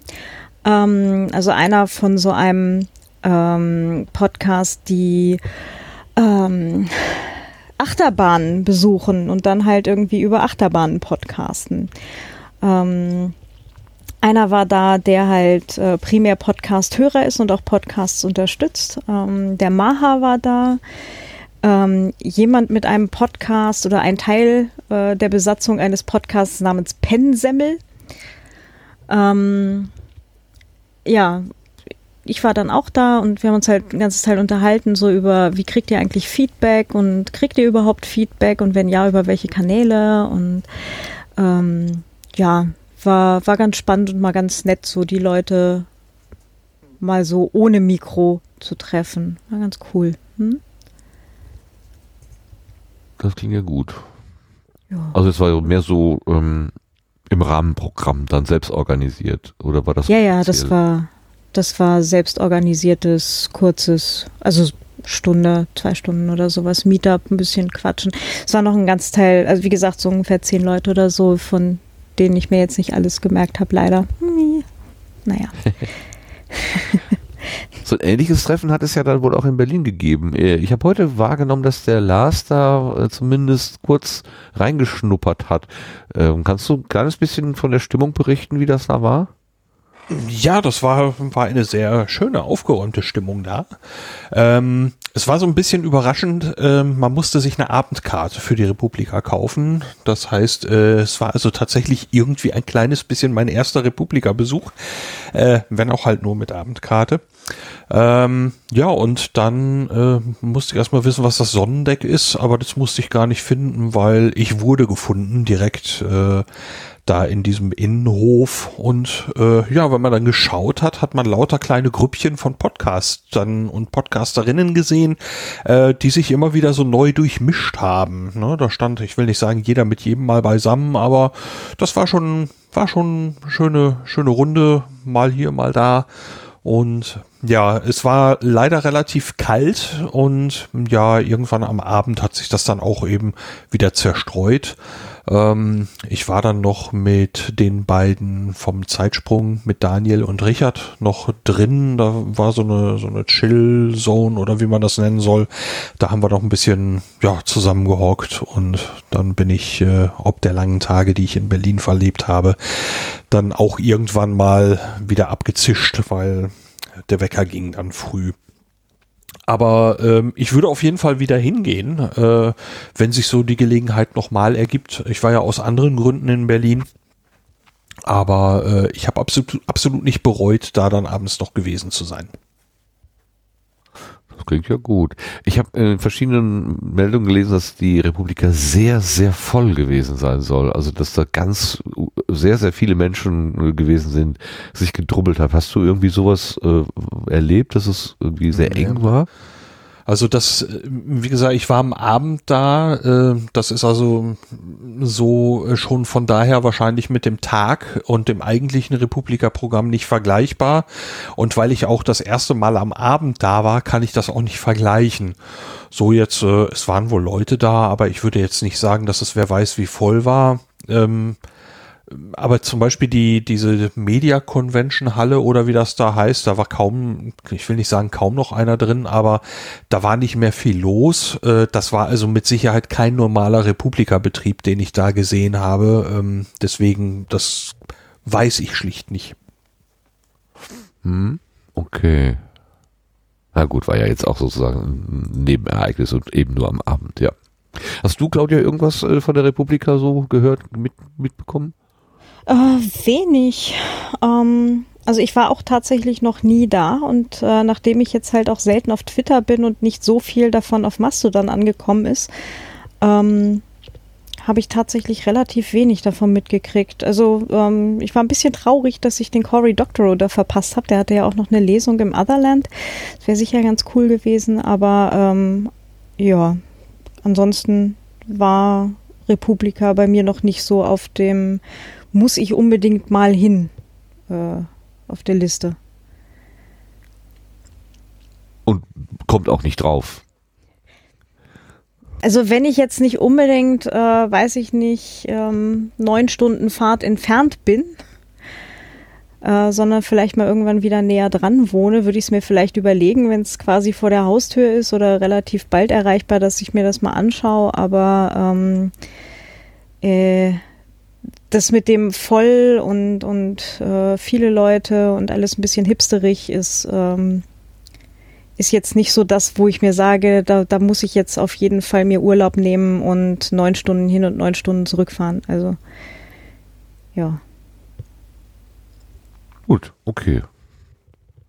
Es ist ein bisschen lustig, dass die, äh, das Sendezentrum, was uns ja beim Kongress so stark zusammenhält, dass das ausgerechnet bei der Republika äh, äh, entstanden ist und jetzt aber eigentlich seinen also seine, seine, seine, seine keine Keimzelle so ein bisschen ver verlassen hat. Also ähm, Republika und Podcast ist jetzt nicht mehr so eng verbunden, wie, wie, wie es eigentlich sein könnte, glaube ich. Und ich habe zum Beispiel auch in dem äh, äh, in dem Newsletter von dem Sandro Schröder, der ja so ein Hören, Schrägstrich sagen, Pod, ach, nicht Podcast, Newsletter schreibt, hatte ich auch so verstanden, dass das, ähm, dass er eben sich wundert, warum diese Audioblogs, die, also hat er im Wesentlichen äh, Podcast so mal genannt, ähm, gerade so in dieser Blogger-Szene so wenig repräsentiert sind. Aber andererseits habe ich dann auch wieder gehört, dass es an anderen Stellen dann doch wieder eine Menge war.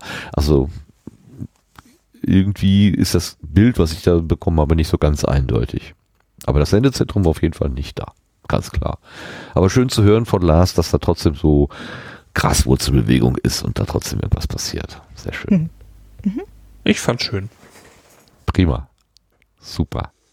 Okay, komm, wir machen mal weiter. Wir gehen jetzt einfach mal ins Querbeet. Wir sind ja irgendwie auf die Gartenbank gerutscht. Ich weiß nicht genau wann. Wir haben uns auch keinen äh, Trenner da gemacht, aber jetzt machen wir einen Trenner zum Querbeet hin.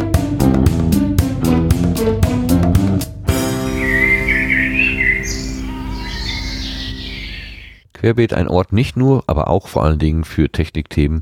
Und wir haben hier so ein Thema auf der Liste, was wir schon mal hatten, nämlich den Rodecaster oder Rödecaster oder wie auch immer Pro Multitrack Recording auf SD-Karte heißt das. Lars hat das, äh, hat dazu irgendwas rausgekramt. Erzähl mal. Ja, äh, im Prinzip äh, die Überschrift, die du gerade vorgelesen hast, äh, war eigentlich schon die Meldung. Wir können eigentlich oh, schon weitergehen. ähm, es, äh, es, gibt also für diesen Roadcaster Pro ein äh, Firmware-Update. Das ist Version 1.2.0 ist verfügbar. Und ja, diese dieses Firmware-Update ähm, soll also das Gerät dazu ja ähm, soll das Gerät, soll es dem Gerät ermöglichen, Multitrack auf die Micro-SD-Karte aufzuzeichnen. Ähm, beim letzten Firmware-Update hat man ja dann Multitrack über USB bereitgestellt. Jetzt soll eben auch die Multitrack-Aufzeichnung auf Micro-SD-Karte möglich sein. Dazu Ah, gibt's einen Sendegate-Beitrag. Äh, da drin ist auch ein Video verlinkt von Rode, wo sie eben diese Funktion dann genauer beschreiben. Und ja, das können wir in die Shownotes packen. Okay, aha. Das, jetzt habe ich es verstanden. Also auf SD-Karte ist das Besondere. Vorher war es USB und jetzt schreibt es auch Multitrack auf SD. Also so, so schrittweise entwickelt man dann das bestehende Produkt weiter. Wie nennt man das noch? Bananensoftware? Mm, Ja, es ist ein bisschen auffällig, äh, das ist eben Software, die beim Kunden reift. Ähm, Jetzt bei den Release-Zyklen, die sie da haben, ähm, man könnte auch das Gefühl haben, sie hätten, wenn sie es gewollt hätten, das vielleicht auch von Anfang an haben können. Dann hätten sie sich vielleicht auch ein bisschen Diskussionen erspart, ähm, hätte vielleicht auch ein bisschen besser ausgesehen. Ähm, was da jetzt die Strategie ist, ob sie jetzt einfach sagen, wir, wir bessern nach und schieben so schnell wie möglich nach, was wir am Anfang versäumt haben, oder ob es eine Marketingstrategie ist, wir bleiben die ganze Zeit im Gespräch. Oder äh, sie haben es am Anfang schli schlicht verpeilt, das zu tun, und weil sie es nicht für wichtig hielten. Keine Ahnung. Das ist, ähm, ne, aber man sieht ja, dass es geht. wo, wo wir gerade da mit diesem, mit diesem Bot-Erkennungsapparat äh, zu tun hatten und die gesagt haben, ja, das sind so, das sind so Germans, äh, die, die, die wollen unser System schlecht machen. Äh, Da wäre natürlich jetzt äh, interessant, ob die ähm, negative Kritik zu der ursprünglichen äh, Fassung von diesem äh, Gerät, ob das vielleicht auch aus Deutschland gekommen ist, weil vielleicht der Bedarf an Multitrack in Amerika gar nicht so groß ist. Weil die sich irgendwie anders, anderes, äh, andere Kultur Also- des, des Aufnehmens haben. Zumindestens ich habe einige englischsprachige äh, Videos wahrgenommen, in denen das durchaus sehr kritisiert wurde und auch andere Dinge kritisiert wurden oder auch das Release-Verhalten kritisiert wurde. Also das ist kein rein deutsches Ding, würde ich Das beruhigt mich irgendwie. Ich möchte nicht als Querulant dastehen. Egal was wir machen, Deutschland Aber ist immer ich unzufrieden. kann natürlich überhaupt nicht einschätzen, wie repräsentativ das jetzt ist, ob das jetzt nur Ausnahmen waren oder ob das eher, eher die Regel dann war. Das, das kann ich nicht einschätzen. So viel habe ich mir, so weit habe ich mich jetzt damit auch nicht auseinandergesetzt. Ja, ich kann mir allerdings dass es jetzt auch andere Stimmen gibt. Ich kann mir allerdings auch kaum vorstellen, dass die, die unbestreitbaren Vorteile einer Mehrspuraufnahme, äh, ähm, warum die nur hier gesehen werden sollen. Also äh, das fände ich jetzt auch ein bisschen sehr vermessen, das zu, das alleine zu vermuten. Also ähm, äh, da gibt es, da gibt es natürlich Vorteile, äh, dass man die die Sachen in den einzelnen Spuren hat und die einzeln bearbeiten kann. Ähm, und äh, beim gewissen Anspruch wird man das eben schlichtweg wollen, egal wo das auf der Welt ist. Ich habe aber auch schon zum Beispiel gehört, dass man mit amerikanischen Waschmaschinen nicht wirklich saubere Wäsche fabrizieren kann. Und es gibt äh, Menschen, die versuchen, europäische Waschmaschinen nach Amerika zu bekommen, damit sie da irgendwie anständig waschen können. Keine Ahnung warum, aber irgendwie sind diese senkrecht stehenden, sich schwach bewegenden Dinger, die eine Riesenmenge an, an Chemie und Wasser fressen, ähm, da sehr weit verbreitet beispielsweise. Könnte man ja auch sagen. Technik ist da, kann man auch anders machen. Ist aber mehr Hören sagen. Will ich jetzt auch äh, nicht für geprüft und abgesegnet hinstellen. Man kann es ja mal mit einem Firmware-Update probieren. Ja, ist doch schön. Sch- Sind wir jetzt bei Firmware-Updates für Haushaltsgeräte? Ja. Dann äh, du, du spielst dieses Firmware-Update auf und dann ist die Trommel plötzlich um 90 Grad gekippt. Genau.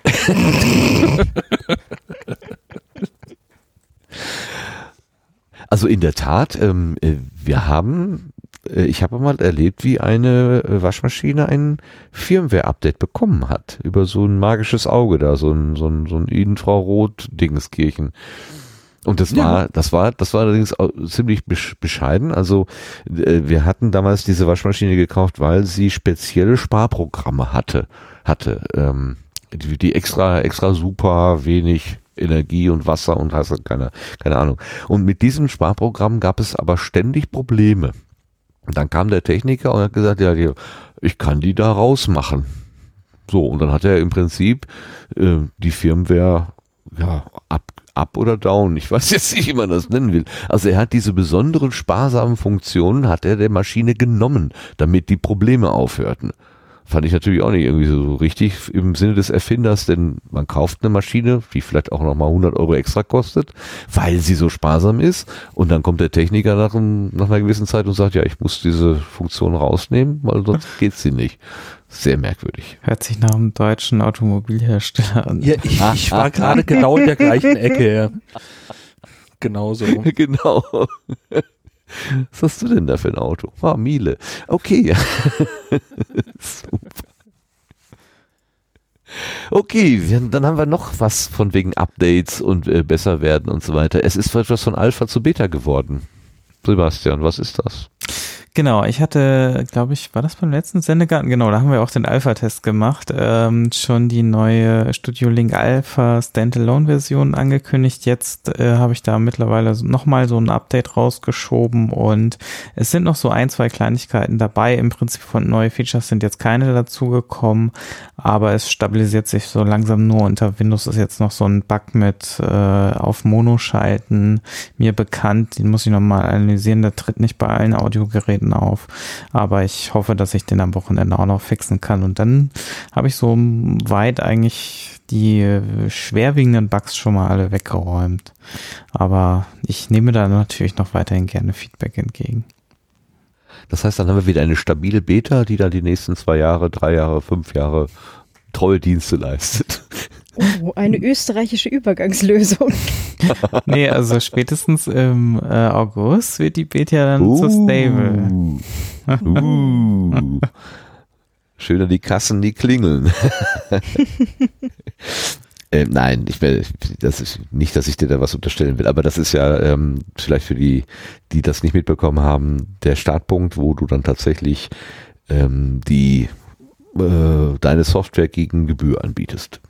Genau, nach diesem Gebührmodell ab einem Euro im Monat, ähm, der dann frei wählbar ist, der Betrag, also ähnlich wie das Uberspace fürs Hosting macht, ist das dann quasi das für Studio Link und man kann da halt ein Guthaben hochladen und von dem wird das dann monatlich abgezogen, so dass man sich da auch entscheiden kann. Vielleicht baue ich auch noch sowas wie eine Pausenfunktion an. Also es gibt ja immer wieder mal so Podcasts, die eine Zeit lang inaktiv sind, ähm, dass man dann in der Zeit nicht unbedingt äh, auf einen Euro runtergehen muss. Also ein Euro ist halt wirklich nur der absolute äh, Mindestbetrag, äh, so rein ähm, finanziell, was sich lohnen würde, damit ich das auch wirklich stabil betreiben kann langfristig. Das sind so fünf bis sechs Euro im Monat. Ähm, ja, aber das, das sind so Features, da muss ich noch ein bisschen gucken. Das wird alles nach dem Podstock äh, dann von mir entsprechend angegangen. Ähm, ja. Ich habe sofort gerade an so einen so einen, so einen Duschmünzautomaten gedacht. Da gibt's ja auch so unendlich viele Varianten. Und es gibt so welche, da, da, wirft, da wirft man halt Geld ein und dann läuft das Ding fünf Minuten äh, und nach fünf Minuten ist einfach Schluss. Und es gibt welche, du da kann man da mit dem Schaum Minuten, im Haar. kann man diese fünf Minuten einteilen und nach zweieinhalb Minuten auch mal eine Pause machen und dann kriegt man immer noch den Rest. Da muss ich gerade dran denken. Ähm, aber in der Tat, ein schöner Soundgedanke, wenn der Studio Link von der, äh, also es wird dann noch eine Testphase geben, 30 Tage, dann quasi in die Pflichtphase äh, Phase wechseln, dann könnte ich natürlich den Sound abspielen, bitte. Bitte werfen Sie eine Münze ein. Bitte werfen Sie noch eine Münze ein.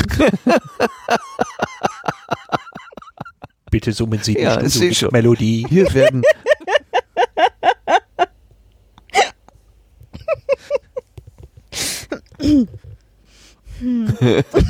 super, super. Jetzt lese ich das gerade im Chat. Hat der Schiller das womöglich eine Sekunde vorher geschrieben, bevor ich das gesagt habe? Nein, ich äh, Sekunde danach. Du warst, du warst, ah. du warst früher, Martin. Super, Sascha. Zwei doofe, ein Gedanke. Herrlich. Super. Klasse. ich habe noch ein Thema reingeschmissen hier in unsere Sammlung. Äh, und zwar ist das ähm, äh, betrifft das den Terminkalender, beziehungsweise die, die Seite im Sendegate, in der die Termine gesammelt werden. Da tauchte die Frage auf, ob man das vielleicht auch abonnierbar machen könnte. Die wurde an mich gerichtet. Ich weiß nicht, ob es Absicht war. Wir haben gerade schon spekuliert, ob das möglicherweise auch nur ein, ein Versehen war, dass es bei mir gelandet ist. Denn ich kann ja zu dieser Technik wirklich am wenigsten sagen. Was ich allerdings weiß, ist, dass man, um sowas abonnierbar zu machen, in der Regel ja strukturierte Datenfelder braucht und nicht einfach so eine wilde Liste. Ähm, und äh, was da jetzt existiert, ist eine wilde Liste. Und deswegen hat, war meine Antwort da, nee, äh, ohne strukturierte Datenfelder wird das wohl nichts werden. Der Kommunikationspartner, dessen Name, warte mal, kriege ich den hier angezeigt? Natürlich. Alips. Al genau. Ähm, der hat dann irgendwie rumgesucht und irgendwelche äh, Plugins wohl gefunden und hat gesagt, wäre das vielleicht möglicherweise was? Ähm, und genauso wenig kann ich diese Frage, diese Frage beantworten. Jetzt ist aber der Sebastian gehört zum Kreis der Admins und der kann vielleicht sagen, ob das generell möglich wäre, Plugins irgendwie da reinzutun oder ob habt ihr so eine Policy, ähm, die da sagt, nee, alles ganz äh, frei halten von irgendwelchen Dingen, die wir nicht über beherrschen können. Also generell technisch äh, geht das, können wir auch aufnehmen. Bei dem Forum sind jetzt Plugins manchmal auch noch ein bisschen speziell schwierig, aber von der Technik ist es jetzt kein großes Thema. Es ist eine Entscheidung, man muss sich das Plugin mal angucken, wie funktional es ist. Ich meine, ich habe die jetzt bisher nur grob überflogen, aber ich weiß nicht, ob es dann eine Listenansicht gibt, die würde mir da zum Beispiel fehlen. Also äh, so wie sie jetzt ist, das Wiki, was von jedem bearbeitet werden kann, das ähm, ist dafür dann doch relativ übersichtlich, wenn man schnell sich mal einen Überblick verschaffen will. Ähm, da finde ich so eine Kalenderansicht dann schon wieder etwas unübersichtlicher. Aber ja, es ist, denke ich, ähm, muss man sich mal anschauen, wie sich das integrieren lässt und ob das, ähm, wie, wie auch die Daten eingetragen werden. Da habe ich mich jetzt auch nicht direkt mit auseinandergesetzt, aber auch die Entscheidung treffe ich nicht alleine. Ähm, da müssen wir mal drüber diskutieren im Sendegate-Team, ähm, ob das äh, Sinn macht, dieses Plugin oder nicht. Ja. Also auf diese Liste würde ich auch nur ungern verzichten. Also Listenansicht ähm, ist doch also auf einen Blick dann die Monate zu sehen und so viele Einträge sind es ja nicht. Ähm, aber ja, okay. Äh, ich wollte das nur kurz ansprechen, weil mich das irgendwie erreicht hatte und vielleicht ist es auch, muss man nicht alles mit Technik erschlagen. Wer weiß. Ich finde es sowieso viel schöner, dem, äh, dem Kalender zuzuhören, wenn der Lars zum Beispiel ihn vorliest, was er jetzt tun könnte.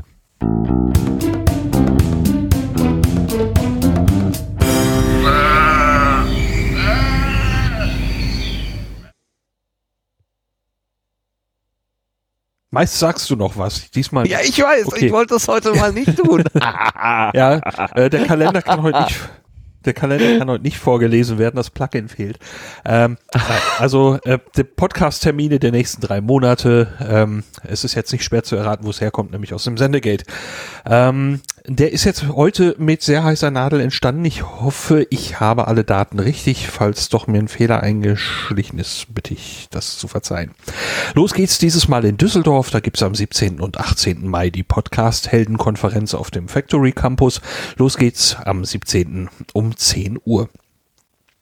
Dann gibt's in München das Podcast Meetup, Überraschung München, aka Südbayern 1. Der Treffpunkt wird noch bekannt gegeben. Los geht's um 18.30 Uhr. Und jetzt hat es ganz blöd gescrollt. Wo ist es denn? So. Ähm, große Überraschung. Es gibt ein Leipziger Podcast-Meetup. Dieses Mal am 27. Mai. Das findet statt im Bayerischen Bahnhof. Ähm, ich habe die letzten Male immer vom Goldhopfen gesprochen. Offenbar äh, sind die Termine alle irgendwie verschoben worden, sowohl in der Zeit als auch im Ort. Also äh, Bayerischer Bahnhof, 27. Mai. Los geht's um 20 Uhr, aber weiterhin sind alle Themen willkommen und alle interessierten Menschen. Dann geht's auch schon zum Podstock 2019, eine Mischung aus Podstock, Barcamp und Festival. Das gibt's vom 7. bis zum 10. Juni, genau wie beim letzten Jahr in der Kulturherberge Wernershöhe. Am 6. Juni gibt's noch einen Aufbau und am 11. Juni einen Abbautag. Alle Infos, die man brauchen kann, gibt's unter podstock.de. Am 13. Juni geht es dann nach London. Da gibt es dann den Podcast Day by Radio Days Europe. Der bezeichnet sich selbst als The Meeting Point for the World of Podcasting. Weitere Infos findet ihr unter www.radiodayseuropepodcastday.com. URLs aus der Hölle. Auch in Wien ist wieder was los. Am 14. Juni gibt es da ein Podcasting Meetup im MetaLab. Los geht's hier um 19 Uhr. Dann geht's wieder nach Leipzig, dieses Mal am 24. Juni, wieder in den Bayerischen Bahnhof, wieder um 20 Uhr, weiterhin alle Themen und Menschen willkommen. Am 29. Juni geht's dann nach Berlin, da gibt's bei Kiez FM den Day of the Podcast, erstmals mit einem Motto, das da dieses Mal heißt damals TM. Los geht's um 7 Uhr. Am 5. Juli ist wieder Podruhr, ein Treffen für alle Podcast-interessierten Menschen. Das gibt's wieder im Pod Unperfekthaus in Essen und der Anfang ist hier um 19 Uhr. Und auch im Juli gibt's den Leipziger Podcast Meetup und zwar am 22. Juli wieder Bayerischer Bahnhof, wieder 20 Uhr, wieder alle Themen und Menschen willkommen. Gerade haben wir ein Termin-Wiki im Sendegate erwähnt. Da gibt's dann auch die Links, die ich jetzt nicht vorgelesen habe, weil die vielleicht ein bisschen unhandlich sind. Ähm, auch weitere Infos, Adressen und so weiter findet ihr dort. Das Wiki ist offen für weitere Einträge. Also einfach dort eintragen, dann finden das dort alle und außerdem wird's hier vorgelesen. Soweit für dieses Mal. Ganz herzlichen Dank. Wunderbar. Entschuldigung, dass ich dich nicht anmoderiert habe. Ich wollte es einfach mal, mal ausprobieren, was Das passiert. ist, ist doch okay. Das Martin-Plugin war nicht da. Oh. Okay, nach dem Blühkalender kommen üblicherweise die Setzlinge. Eigentlich haben Du, wir Martin. gesagt, wir haben heute keinen Setzling, aber Claudia hat einen mitgebracht. Deswegen haben wir doch Setzlinge. Ja, Moment, ich habe vorher noch was eigentlich. Was hast du noch was? Ähm, nein, ich, ich habe. Äh, Ach ja, du hast ja was, das- genau. Genau, für die, Ah. für die genannte Podcast-Helden-Konferenz, äh, quasi nächstes, also nächste Woche am Wochenende, 17., 18. Mai, habe ich noch eine Karte abzugeben.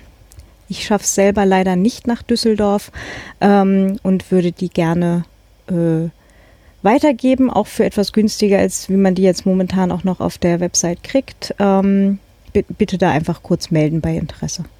Genau. Kannst du ein bisschen was zum Hintergrund der Podcast-Helden-Konferenz sagen? Also Gordon Schönwelder ist da der, ähm, der Dreh- und Angelpunkt irgendwie. Sind das jetzt alles seine ehemaligen äh, Lehrlinge sozusagen, die sich da treffen? Oder was genau passiert da? Nee, nicht nur. Also es sind insgesamt halt äh, alles irgendwie Menschen so aus dem äh, Online-Business, Online-Marketing-Bereich.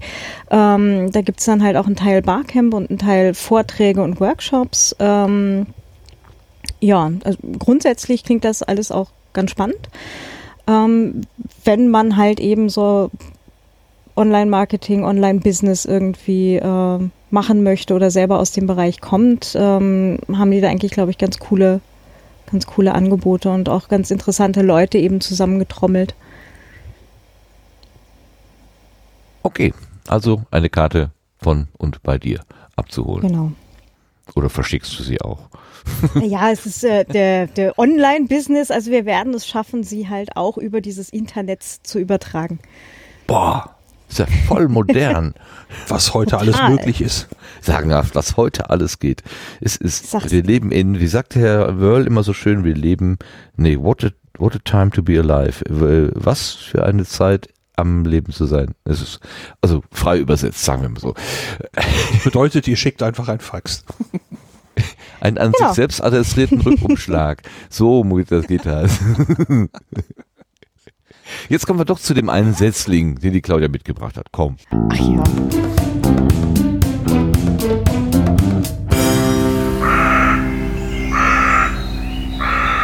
Gerade schon kurz erwähnt, der neue Podcast von Herrn Zuckerberg. Was hast du davon gehört, Claudia? Äh, ich habe nur gehört, dass es ihn gibt. Viel weiter war ich noch nicht und ich habe es tatsächlich geschafft, die, äh, den Link dazu rauszusuchen. Äh, ich glaube, auf Spotify ist der, genau. Ich habe noch nicht ein bisschen davon gehört, aber wir behaupten jetzt einfach mal, der Herr Zuckerberg ist ein Setzling. Wenn ich die Seite hier interpretiere, dann heißt das Ding Tech and Society with Mark Zuckerberg. Also es redet nicht nur um Technik, sondern auch um Gesellschaft. Also wie er sie wahrscheinlich die Gesellschaft sieht. Und es gibt wohl schon drei Episoden. Die erste ist 104 Minuten lang, die nächste 61 und dann eine mit 93. Also der hat was zu sagen anscheinend. Äh, Ja, die glaube, sind es allerdings in so kurz. Entschuldige, Ja, mach, mach ruhig.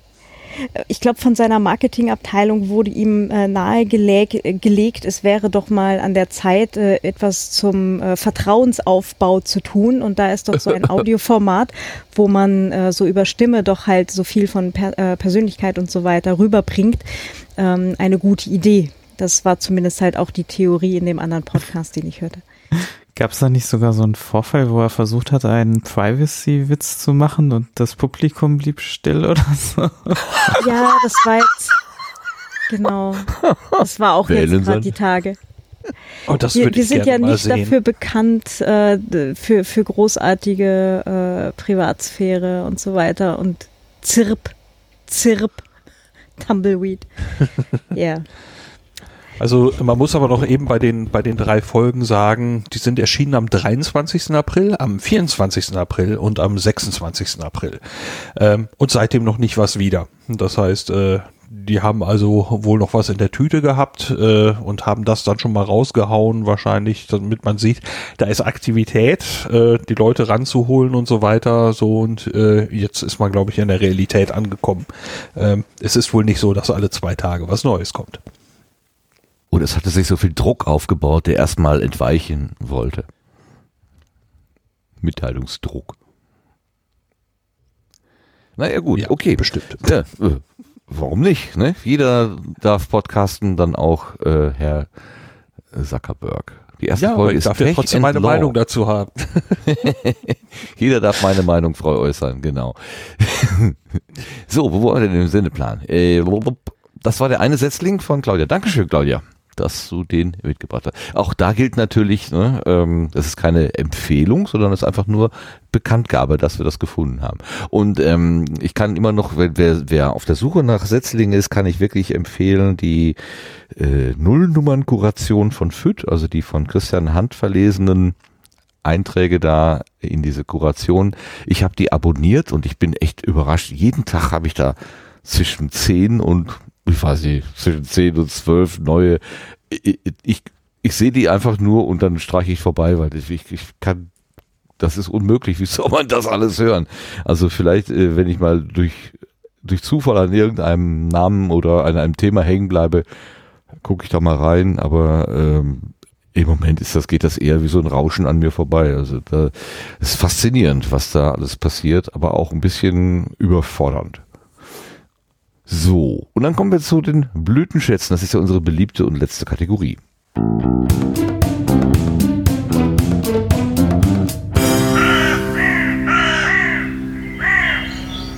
Leider noch immer selten, aber vereinzelt schicken uns ja auch Hörerinnen und Hörer Blütenschätze, die wir dann hier äh, mit aufnehmen können. Und am 27. April, auch schon ein bisschen her, hat das die Lara getan. Da war sie noch in Dublin. Inzwischen ist sie, glaube ich, ins, äh, da nicht mehr.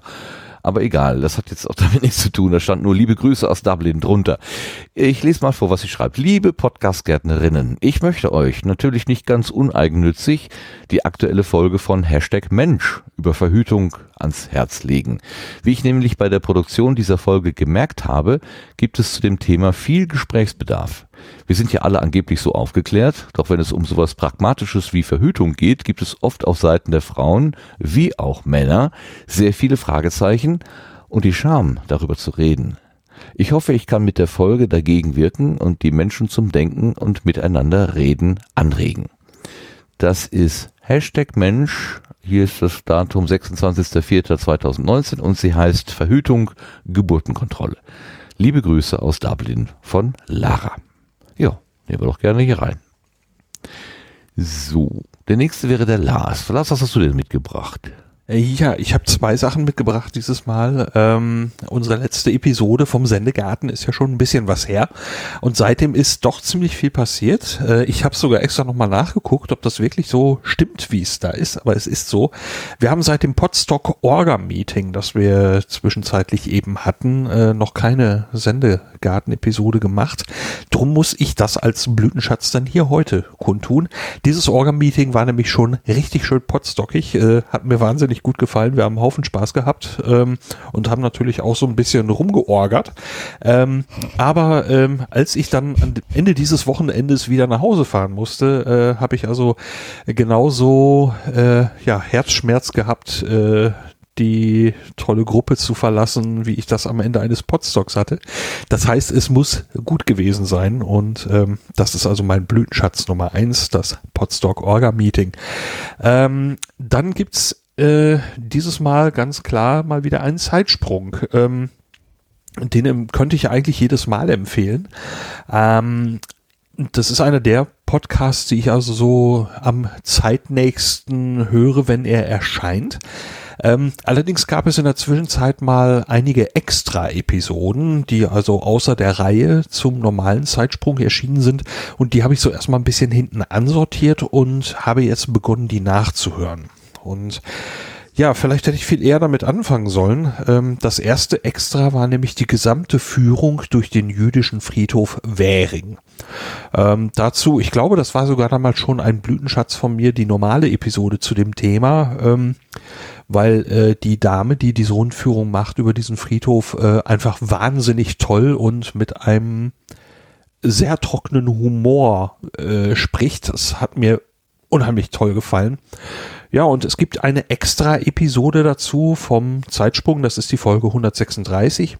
Ähm, da ist diese Führung dann nahezu ungekürzt zu hören. Ähm, jetzt äh, hat sich der Richard mit seinem Mikrofon dann nicht die ganze Zeit nach vorne gedrängelt. Das heißt, es gibt ein bisschen unterschiedliche Tonqualität, aber das äh, hat der Sache überhaupt gar keinen Abbruch getan. Ähm, und das Ding kann man sich so interessant weghören. Äh, Führung über einen Friedhof hört sich jetzt nicht besonders spannend an, aber äh, das ist wirklich sehr interessant und äh, wie gesagt, äh, sehr, sehr toll erzählt. Äh, schon in der normalen Episode war also ähm, zum Beispiel äh, erwähnt worden, dass es dort also ähm, ja Löcher im Boden gibt, ähm, wo also irgendwo äh, Grufte, Grüfte, wie, was ist die Mehrzahl, ähm, dass man da also reinfallen kann und äh, man solle sich also äh, sehr darauf aufpassen, wo man hintritt, denn ansonsten müsste man eine Leiter holen und man könnte nicht genau sagen, wie lange das dann dauert. So, äh, das hat also diese Dame während der Führung da gesagt und das kommt also äh, so wunderbar trocken rüber, wie sie das sagt, viel besser als wenn ich das jetzt wiedergebe. Ähm, aber sie erzählt eben auch äh, sehr, sehr viele spannende äh, Dinge über diesen Friedhof und äh, was es mit den unterschiedlichen Arten von Grabsteinen zu tun hat und, und unheimlich viel geballtes Wissen und äh, ich fand das sehr beeindruckend. Drum Blütenschatz Nummer zwei für mich heute und äh, auch der letzte für heute. Das klingt sehr spannend. Schön. Danke sehr. Vielen Dank dafür. Ähm, Jetzt haben wir hier keine Karte für Claudia und Sebastian. Ich frage trotzdem mal, Claudia, hast du zufällig einen Blütenschatz dabei? Naja, ich, ich habe ja beim, beim letzten Mal, als ich da war, habe ich ja ganz dreist einfach ein Buch genommen. Also gar, mhm. kein, gar kein Audioformat. Wobei ich gerade gesehen habe, es gibt es auch als Hörbuch und offensichtlich gibt es mittlerweile eine Verfilmung dazu. Ähm, wir hatten ja vorhin kurz genannt Bücher, die nur durch Mundpropaganda zu Bestseller wurden. Ähm, und davon ist eines uh, The Thirteenth Tale, auf Deutsch die 13. Geschichte von Diane Satterfield. Ähm, hat mich damals sehr beeindruckt, das Buch. Also es ist schon, äh, oh, ich glaube 2013 erschienen, genau.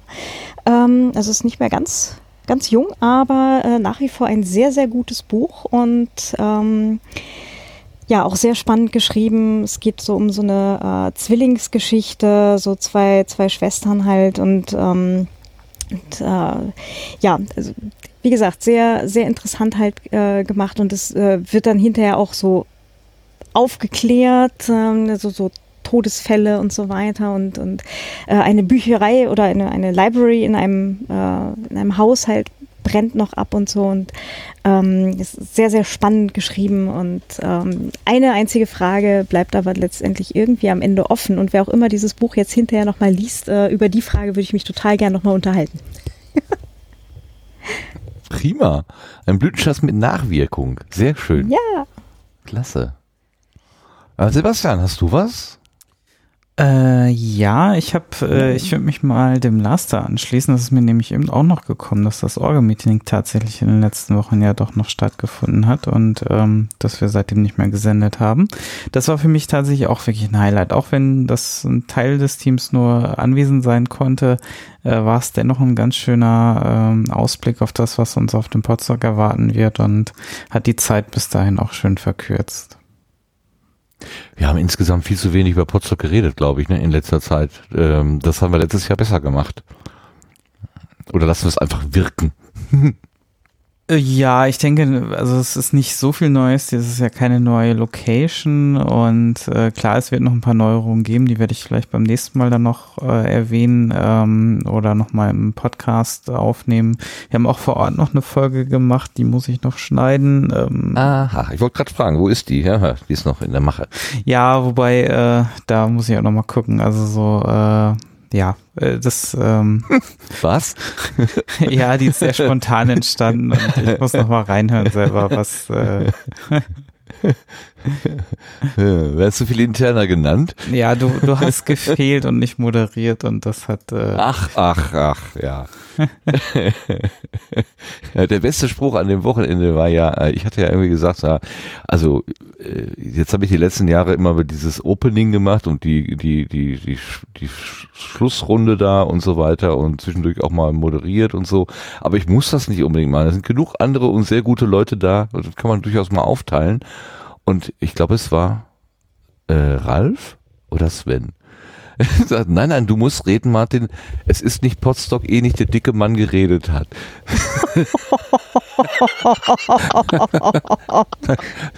das war so Oh, gut. Das war so gut, herrlich. Also es war wirklich krass. Gut. Also, bin nicht beleidigt, im Gegenteil. Ich fand das eher äh, ein Kompliment.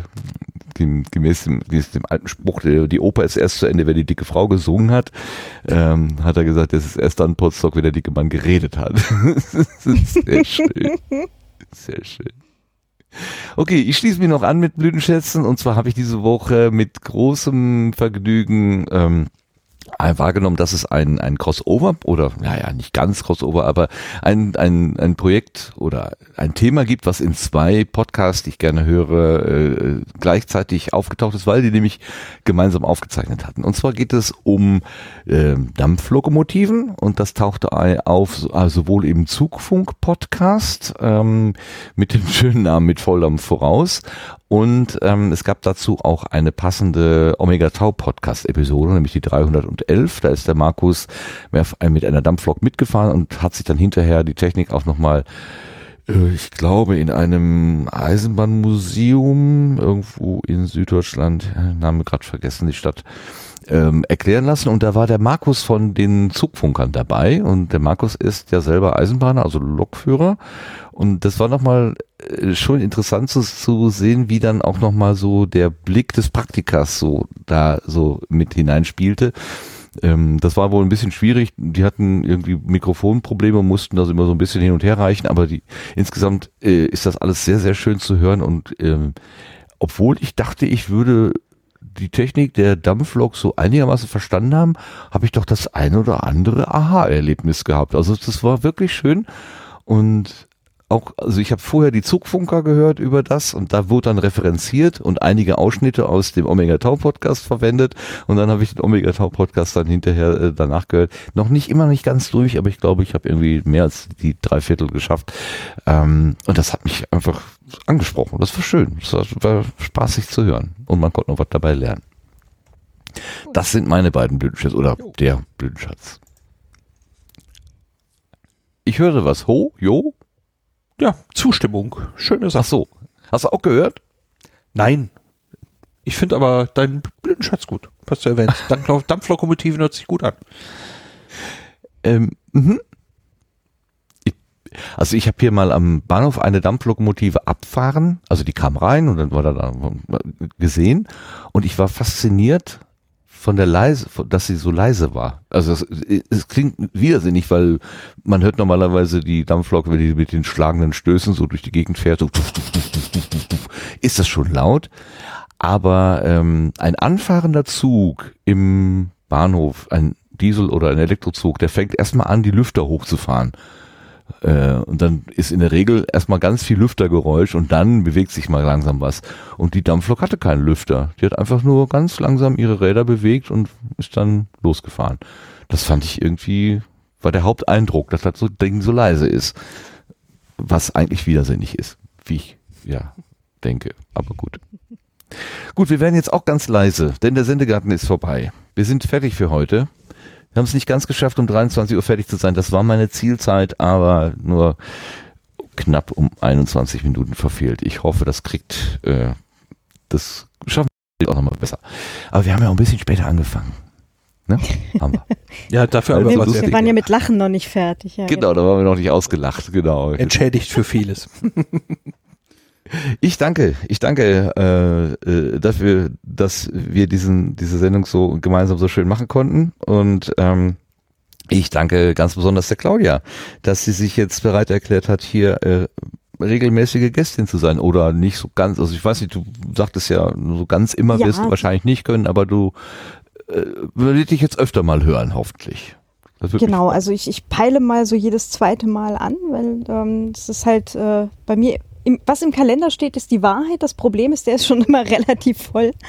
Ähm, aber, aber so ungefähr jedes zweite Mal, dass ich zumindest so einmal im Monat dabei bin, sollte sich hoffentlich ausgehen. Wäre cool. Ist das Hm? ein elektronischer Kalender? Ich habe beides. Ich habe einmal einen, einen elektronischen Kalender und ich habe ein Bullet Journal. Also ich habe doppelte Kalenderführung. Das ist dann schwieriger zu fälschen. Sonst würde ich sagen, es gibt doch bestimmt Menschen, die in der Lage sind, die das, den Termin da reinzuschreiben irgendwie. Nein, dazu wollen wir ja nicht aufrufen, sonst äh, werden wir nur womöglich noch gesperrt bei wo auch immer. Ähm, Twitter sperrt ja neuerdings auch immer gerne Leute, die irgendwas äh, sagen, von dem sie meinen, dass das nicht in Ordnung ist. Das ist ja auch irgendwie ganz eigenartig. Ja, wir Aber das ist ein halt bei anderes Thema. Wahlwerbung. Ne? Ja, ja. Das ist ein anderes Thema, das fangen wir besser mal gar nicht mehr an. Also schön, dass du da warst ähm, und ich hoffe, ähm, das hat dir auch ein bisschen gefallen. Ja, sehr. Danke für die Einladung. Ja, du gehörst jetzt dazu, ne? Du bist jetzt mit äh, Planungen und Redaktionskonferenzen traktiert. ja, Ich bin schon gespannt. ich auch. und ich danke auch wieder äh, dem Lars, dem äh, schnellsten ähm, Twitter, nee, dem, dem schnellsten Link-Verteiler, äh, den ich mir vorstellen kann. Das, Äh, ja, übertreib es nicht. Aber äh, hat wie immer Spaß gemacht. Schönen Abend an alle. Danke fürs Hören. ich bin da nicht ganz alleine, denn Sebastian hat zwischendurch ja auch sowas gesagt. Der flinke Lars oder irgendwie sowas. Das habe ich genau gehört, Sebastian. Und auch an dich ein herzliches Dankeschön. Ja, gerne. Du hast doch gesagt, der flinke Lars, ne? Oder was war's? Ich weiß meinen genauen Lautwort nicht, aber Wortlaut nicht, aber ja, irgendwas in der Art. Was Schönes hast du gesagt, ja. Ich bin da auch sehr beeindruckt, ja. Während ich noch nach dem Link suchte, stand er schon lange im, im Chat.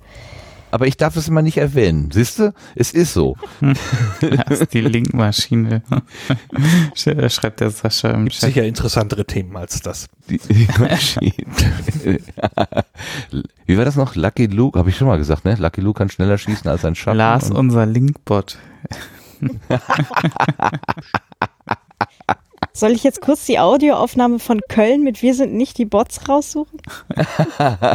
Hast du die noch? Aber da stand ja, ich wir habe die, sind, ich wir sind die die selber. Bots. wir haben ja nicht ich gesagt, glaube, wir sie sind sagten, nicht wir die sind Bots. nicht die Bots. Ich glaube, sie sagten, wir sind nicht die Bots. Und ich habe es, glaube ich, eingebaut am Anfang einer Podcast-Folge, die ich unlängst Ja. veröffentlicht hatte. Hast du auch gehört. Was nicht? Da hab ich gedacht, das kenne ich. Nee, die haben Mhm. gesagt, wir sind die Bots. Weil sie, sie wollten doch beweisen, dass die Bots aus Fleisch und Blut sind, Moment. Okay. oder? Ich meine, der Spruch war, wir wir sind. Nee, das ist es mal nicht. Ja, ich sehe gerade einen Artikel von Heise vom 16. Februar. Wir sind die Bots. Da steht, wir sind die Bots. Ja. Jetzt die Frage. Nun ja, während du suchst, äh, verabschiede ich mich schon mal von den Hörenden und vor allen Dingen von den Schreibenden, also die Menschen, die heute im Chat noch dabei waren. Jetzt sind es nicht mehr so ganz viele, ne, der vorgerückten Stunde geschuldet, aber wir haben einen Gartenzwerg, der ist immer dabei und der Sebastian, äh, der Sebastian, der Sascha ist dabei und zwischendurch hatten wir ja allerlei Gartenbots und Gartenzwergbots. und das war wieder äh, eine sehr lustige Diskussion, die ich nur so aus dem Augenwinkel verfolgen kann. Ich kann da nicht so richtig mitmachen. Sonst kann ich hier nicht mehr reden. Also eins von beiden geht immer nur. Aber toll, dass ihr alle da wart und äh, dass ihr äh, auch hier den Spaß immer mittragt. Herzlichen Dank und natürlich an die Hörenden in der Konserve, denn das ist ja Podcasting, wie es eigentlich gedacht ist, ähm, zu einer Zeit und an einem Ort, der gerade passend ist und gut ist und jederzeit abschalten und weiterhören oder wegschalten, was nicht gefällt, einfach überspringen.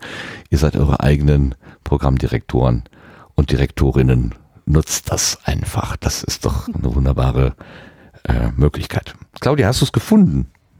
Das werden wir jetzt gleich sehen. Nachdem ich so viele Folgen zum Thema Urheberrecht gemacht hatte, war das jetzt ein bisschen raten.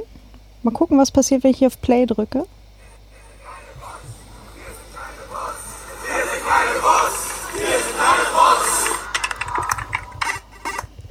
Ja, es war Wir sind keine Bots. Wir sind keine Bots. Donnerwetter. Das ist jetzt aber eine echte Überraschung, denn ich hatte es tatsächlich anders in Erinnerung. Faszinierend. Es, es gab ja genug Demos und äh, bei Heise war das, was da, äh, was du gesagt hast, auch erwähnt. Das heißt, äh, vielleicht ist ja auf der einen Demo das eine und auf der anderen Demo das andere genannt worden. Das ist möglich, ja. Wie schön. Es gibt ja genug Demos, da kann man sich ja das Motto nach Wahl aussuchen. Sehr gut. Ja, ist wie die Podcast-Landschaft. Genau. Okay, das ist es aber jetzt auch wirklich. Jetzt gehen wir in die Nacht und sagen Tschüss, bis zum nächsten Mal. Tschüss. Tschüss. Gute Nacht. Tschüss.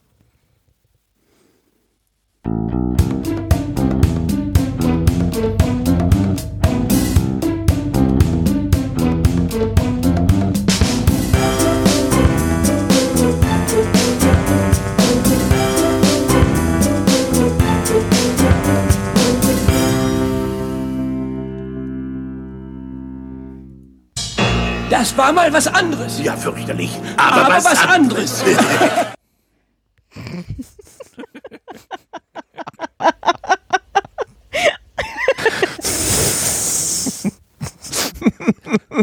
Ich mag das Wort fürchterlich. Das ist Fürchterlich. Ah, herrlich.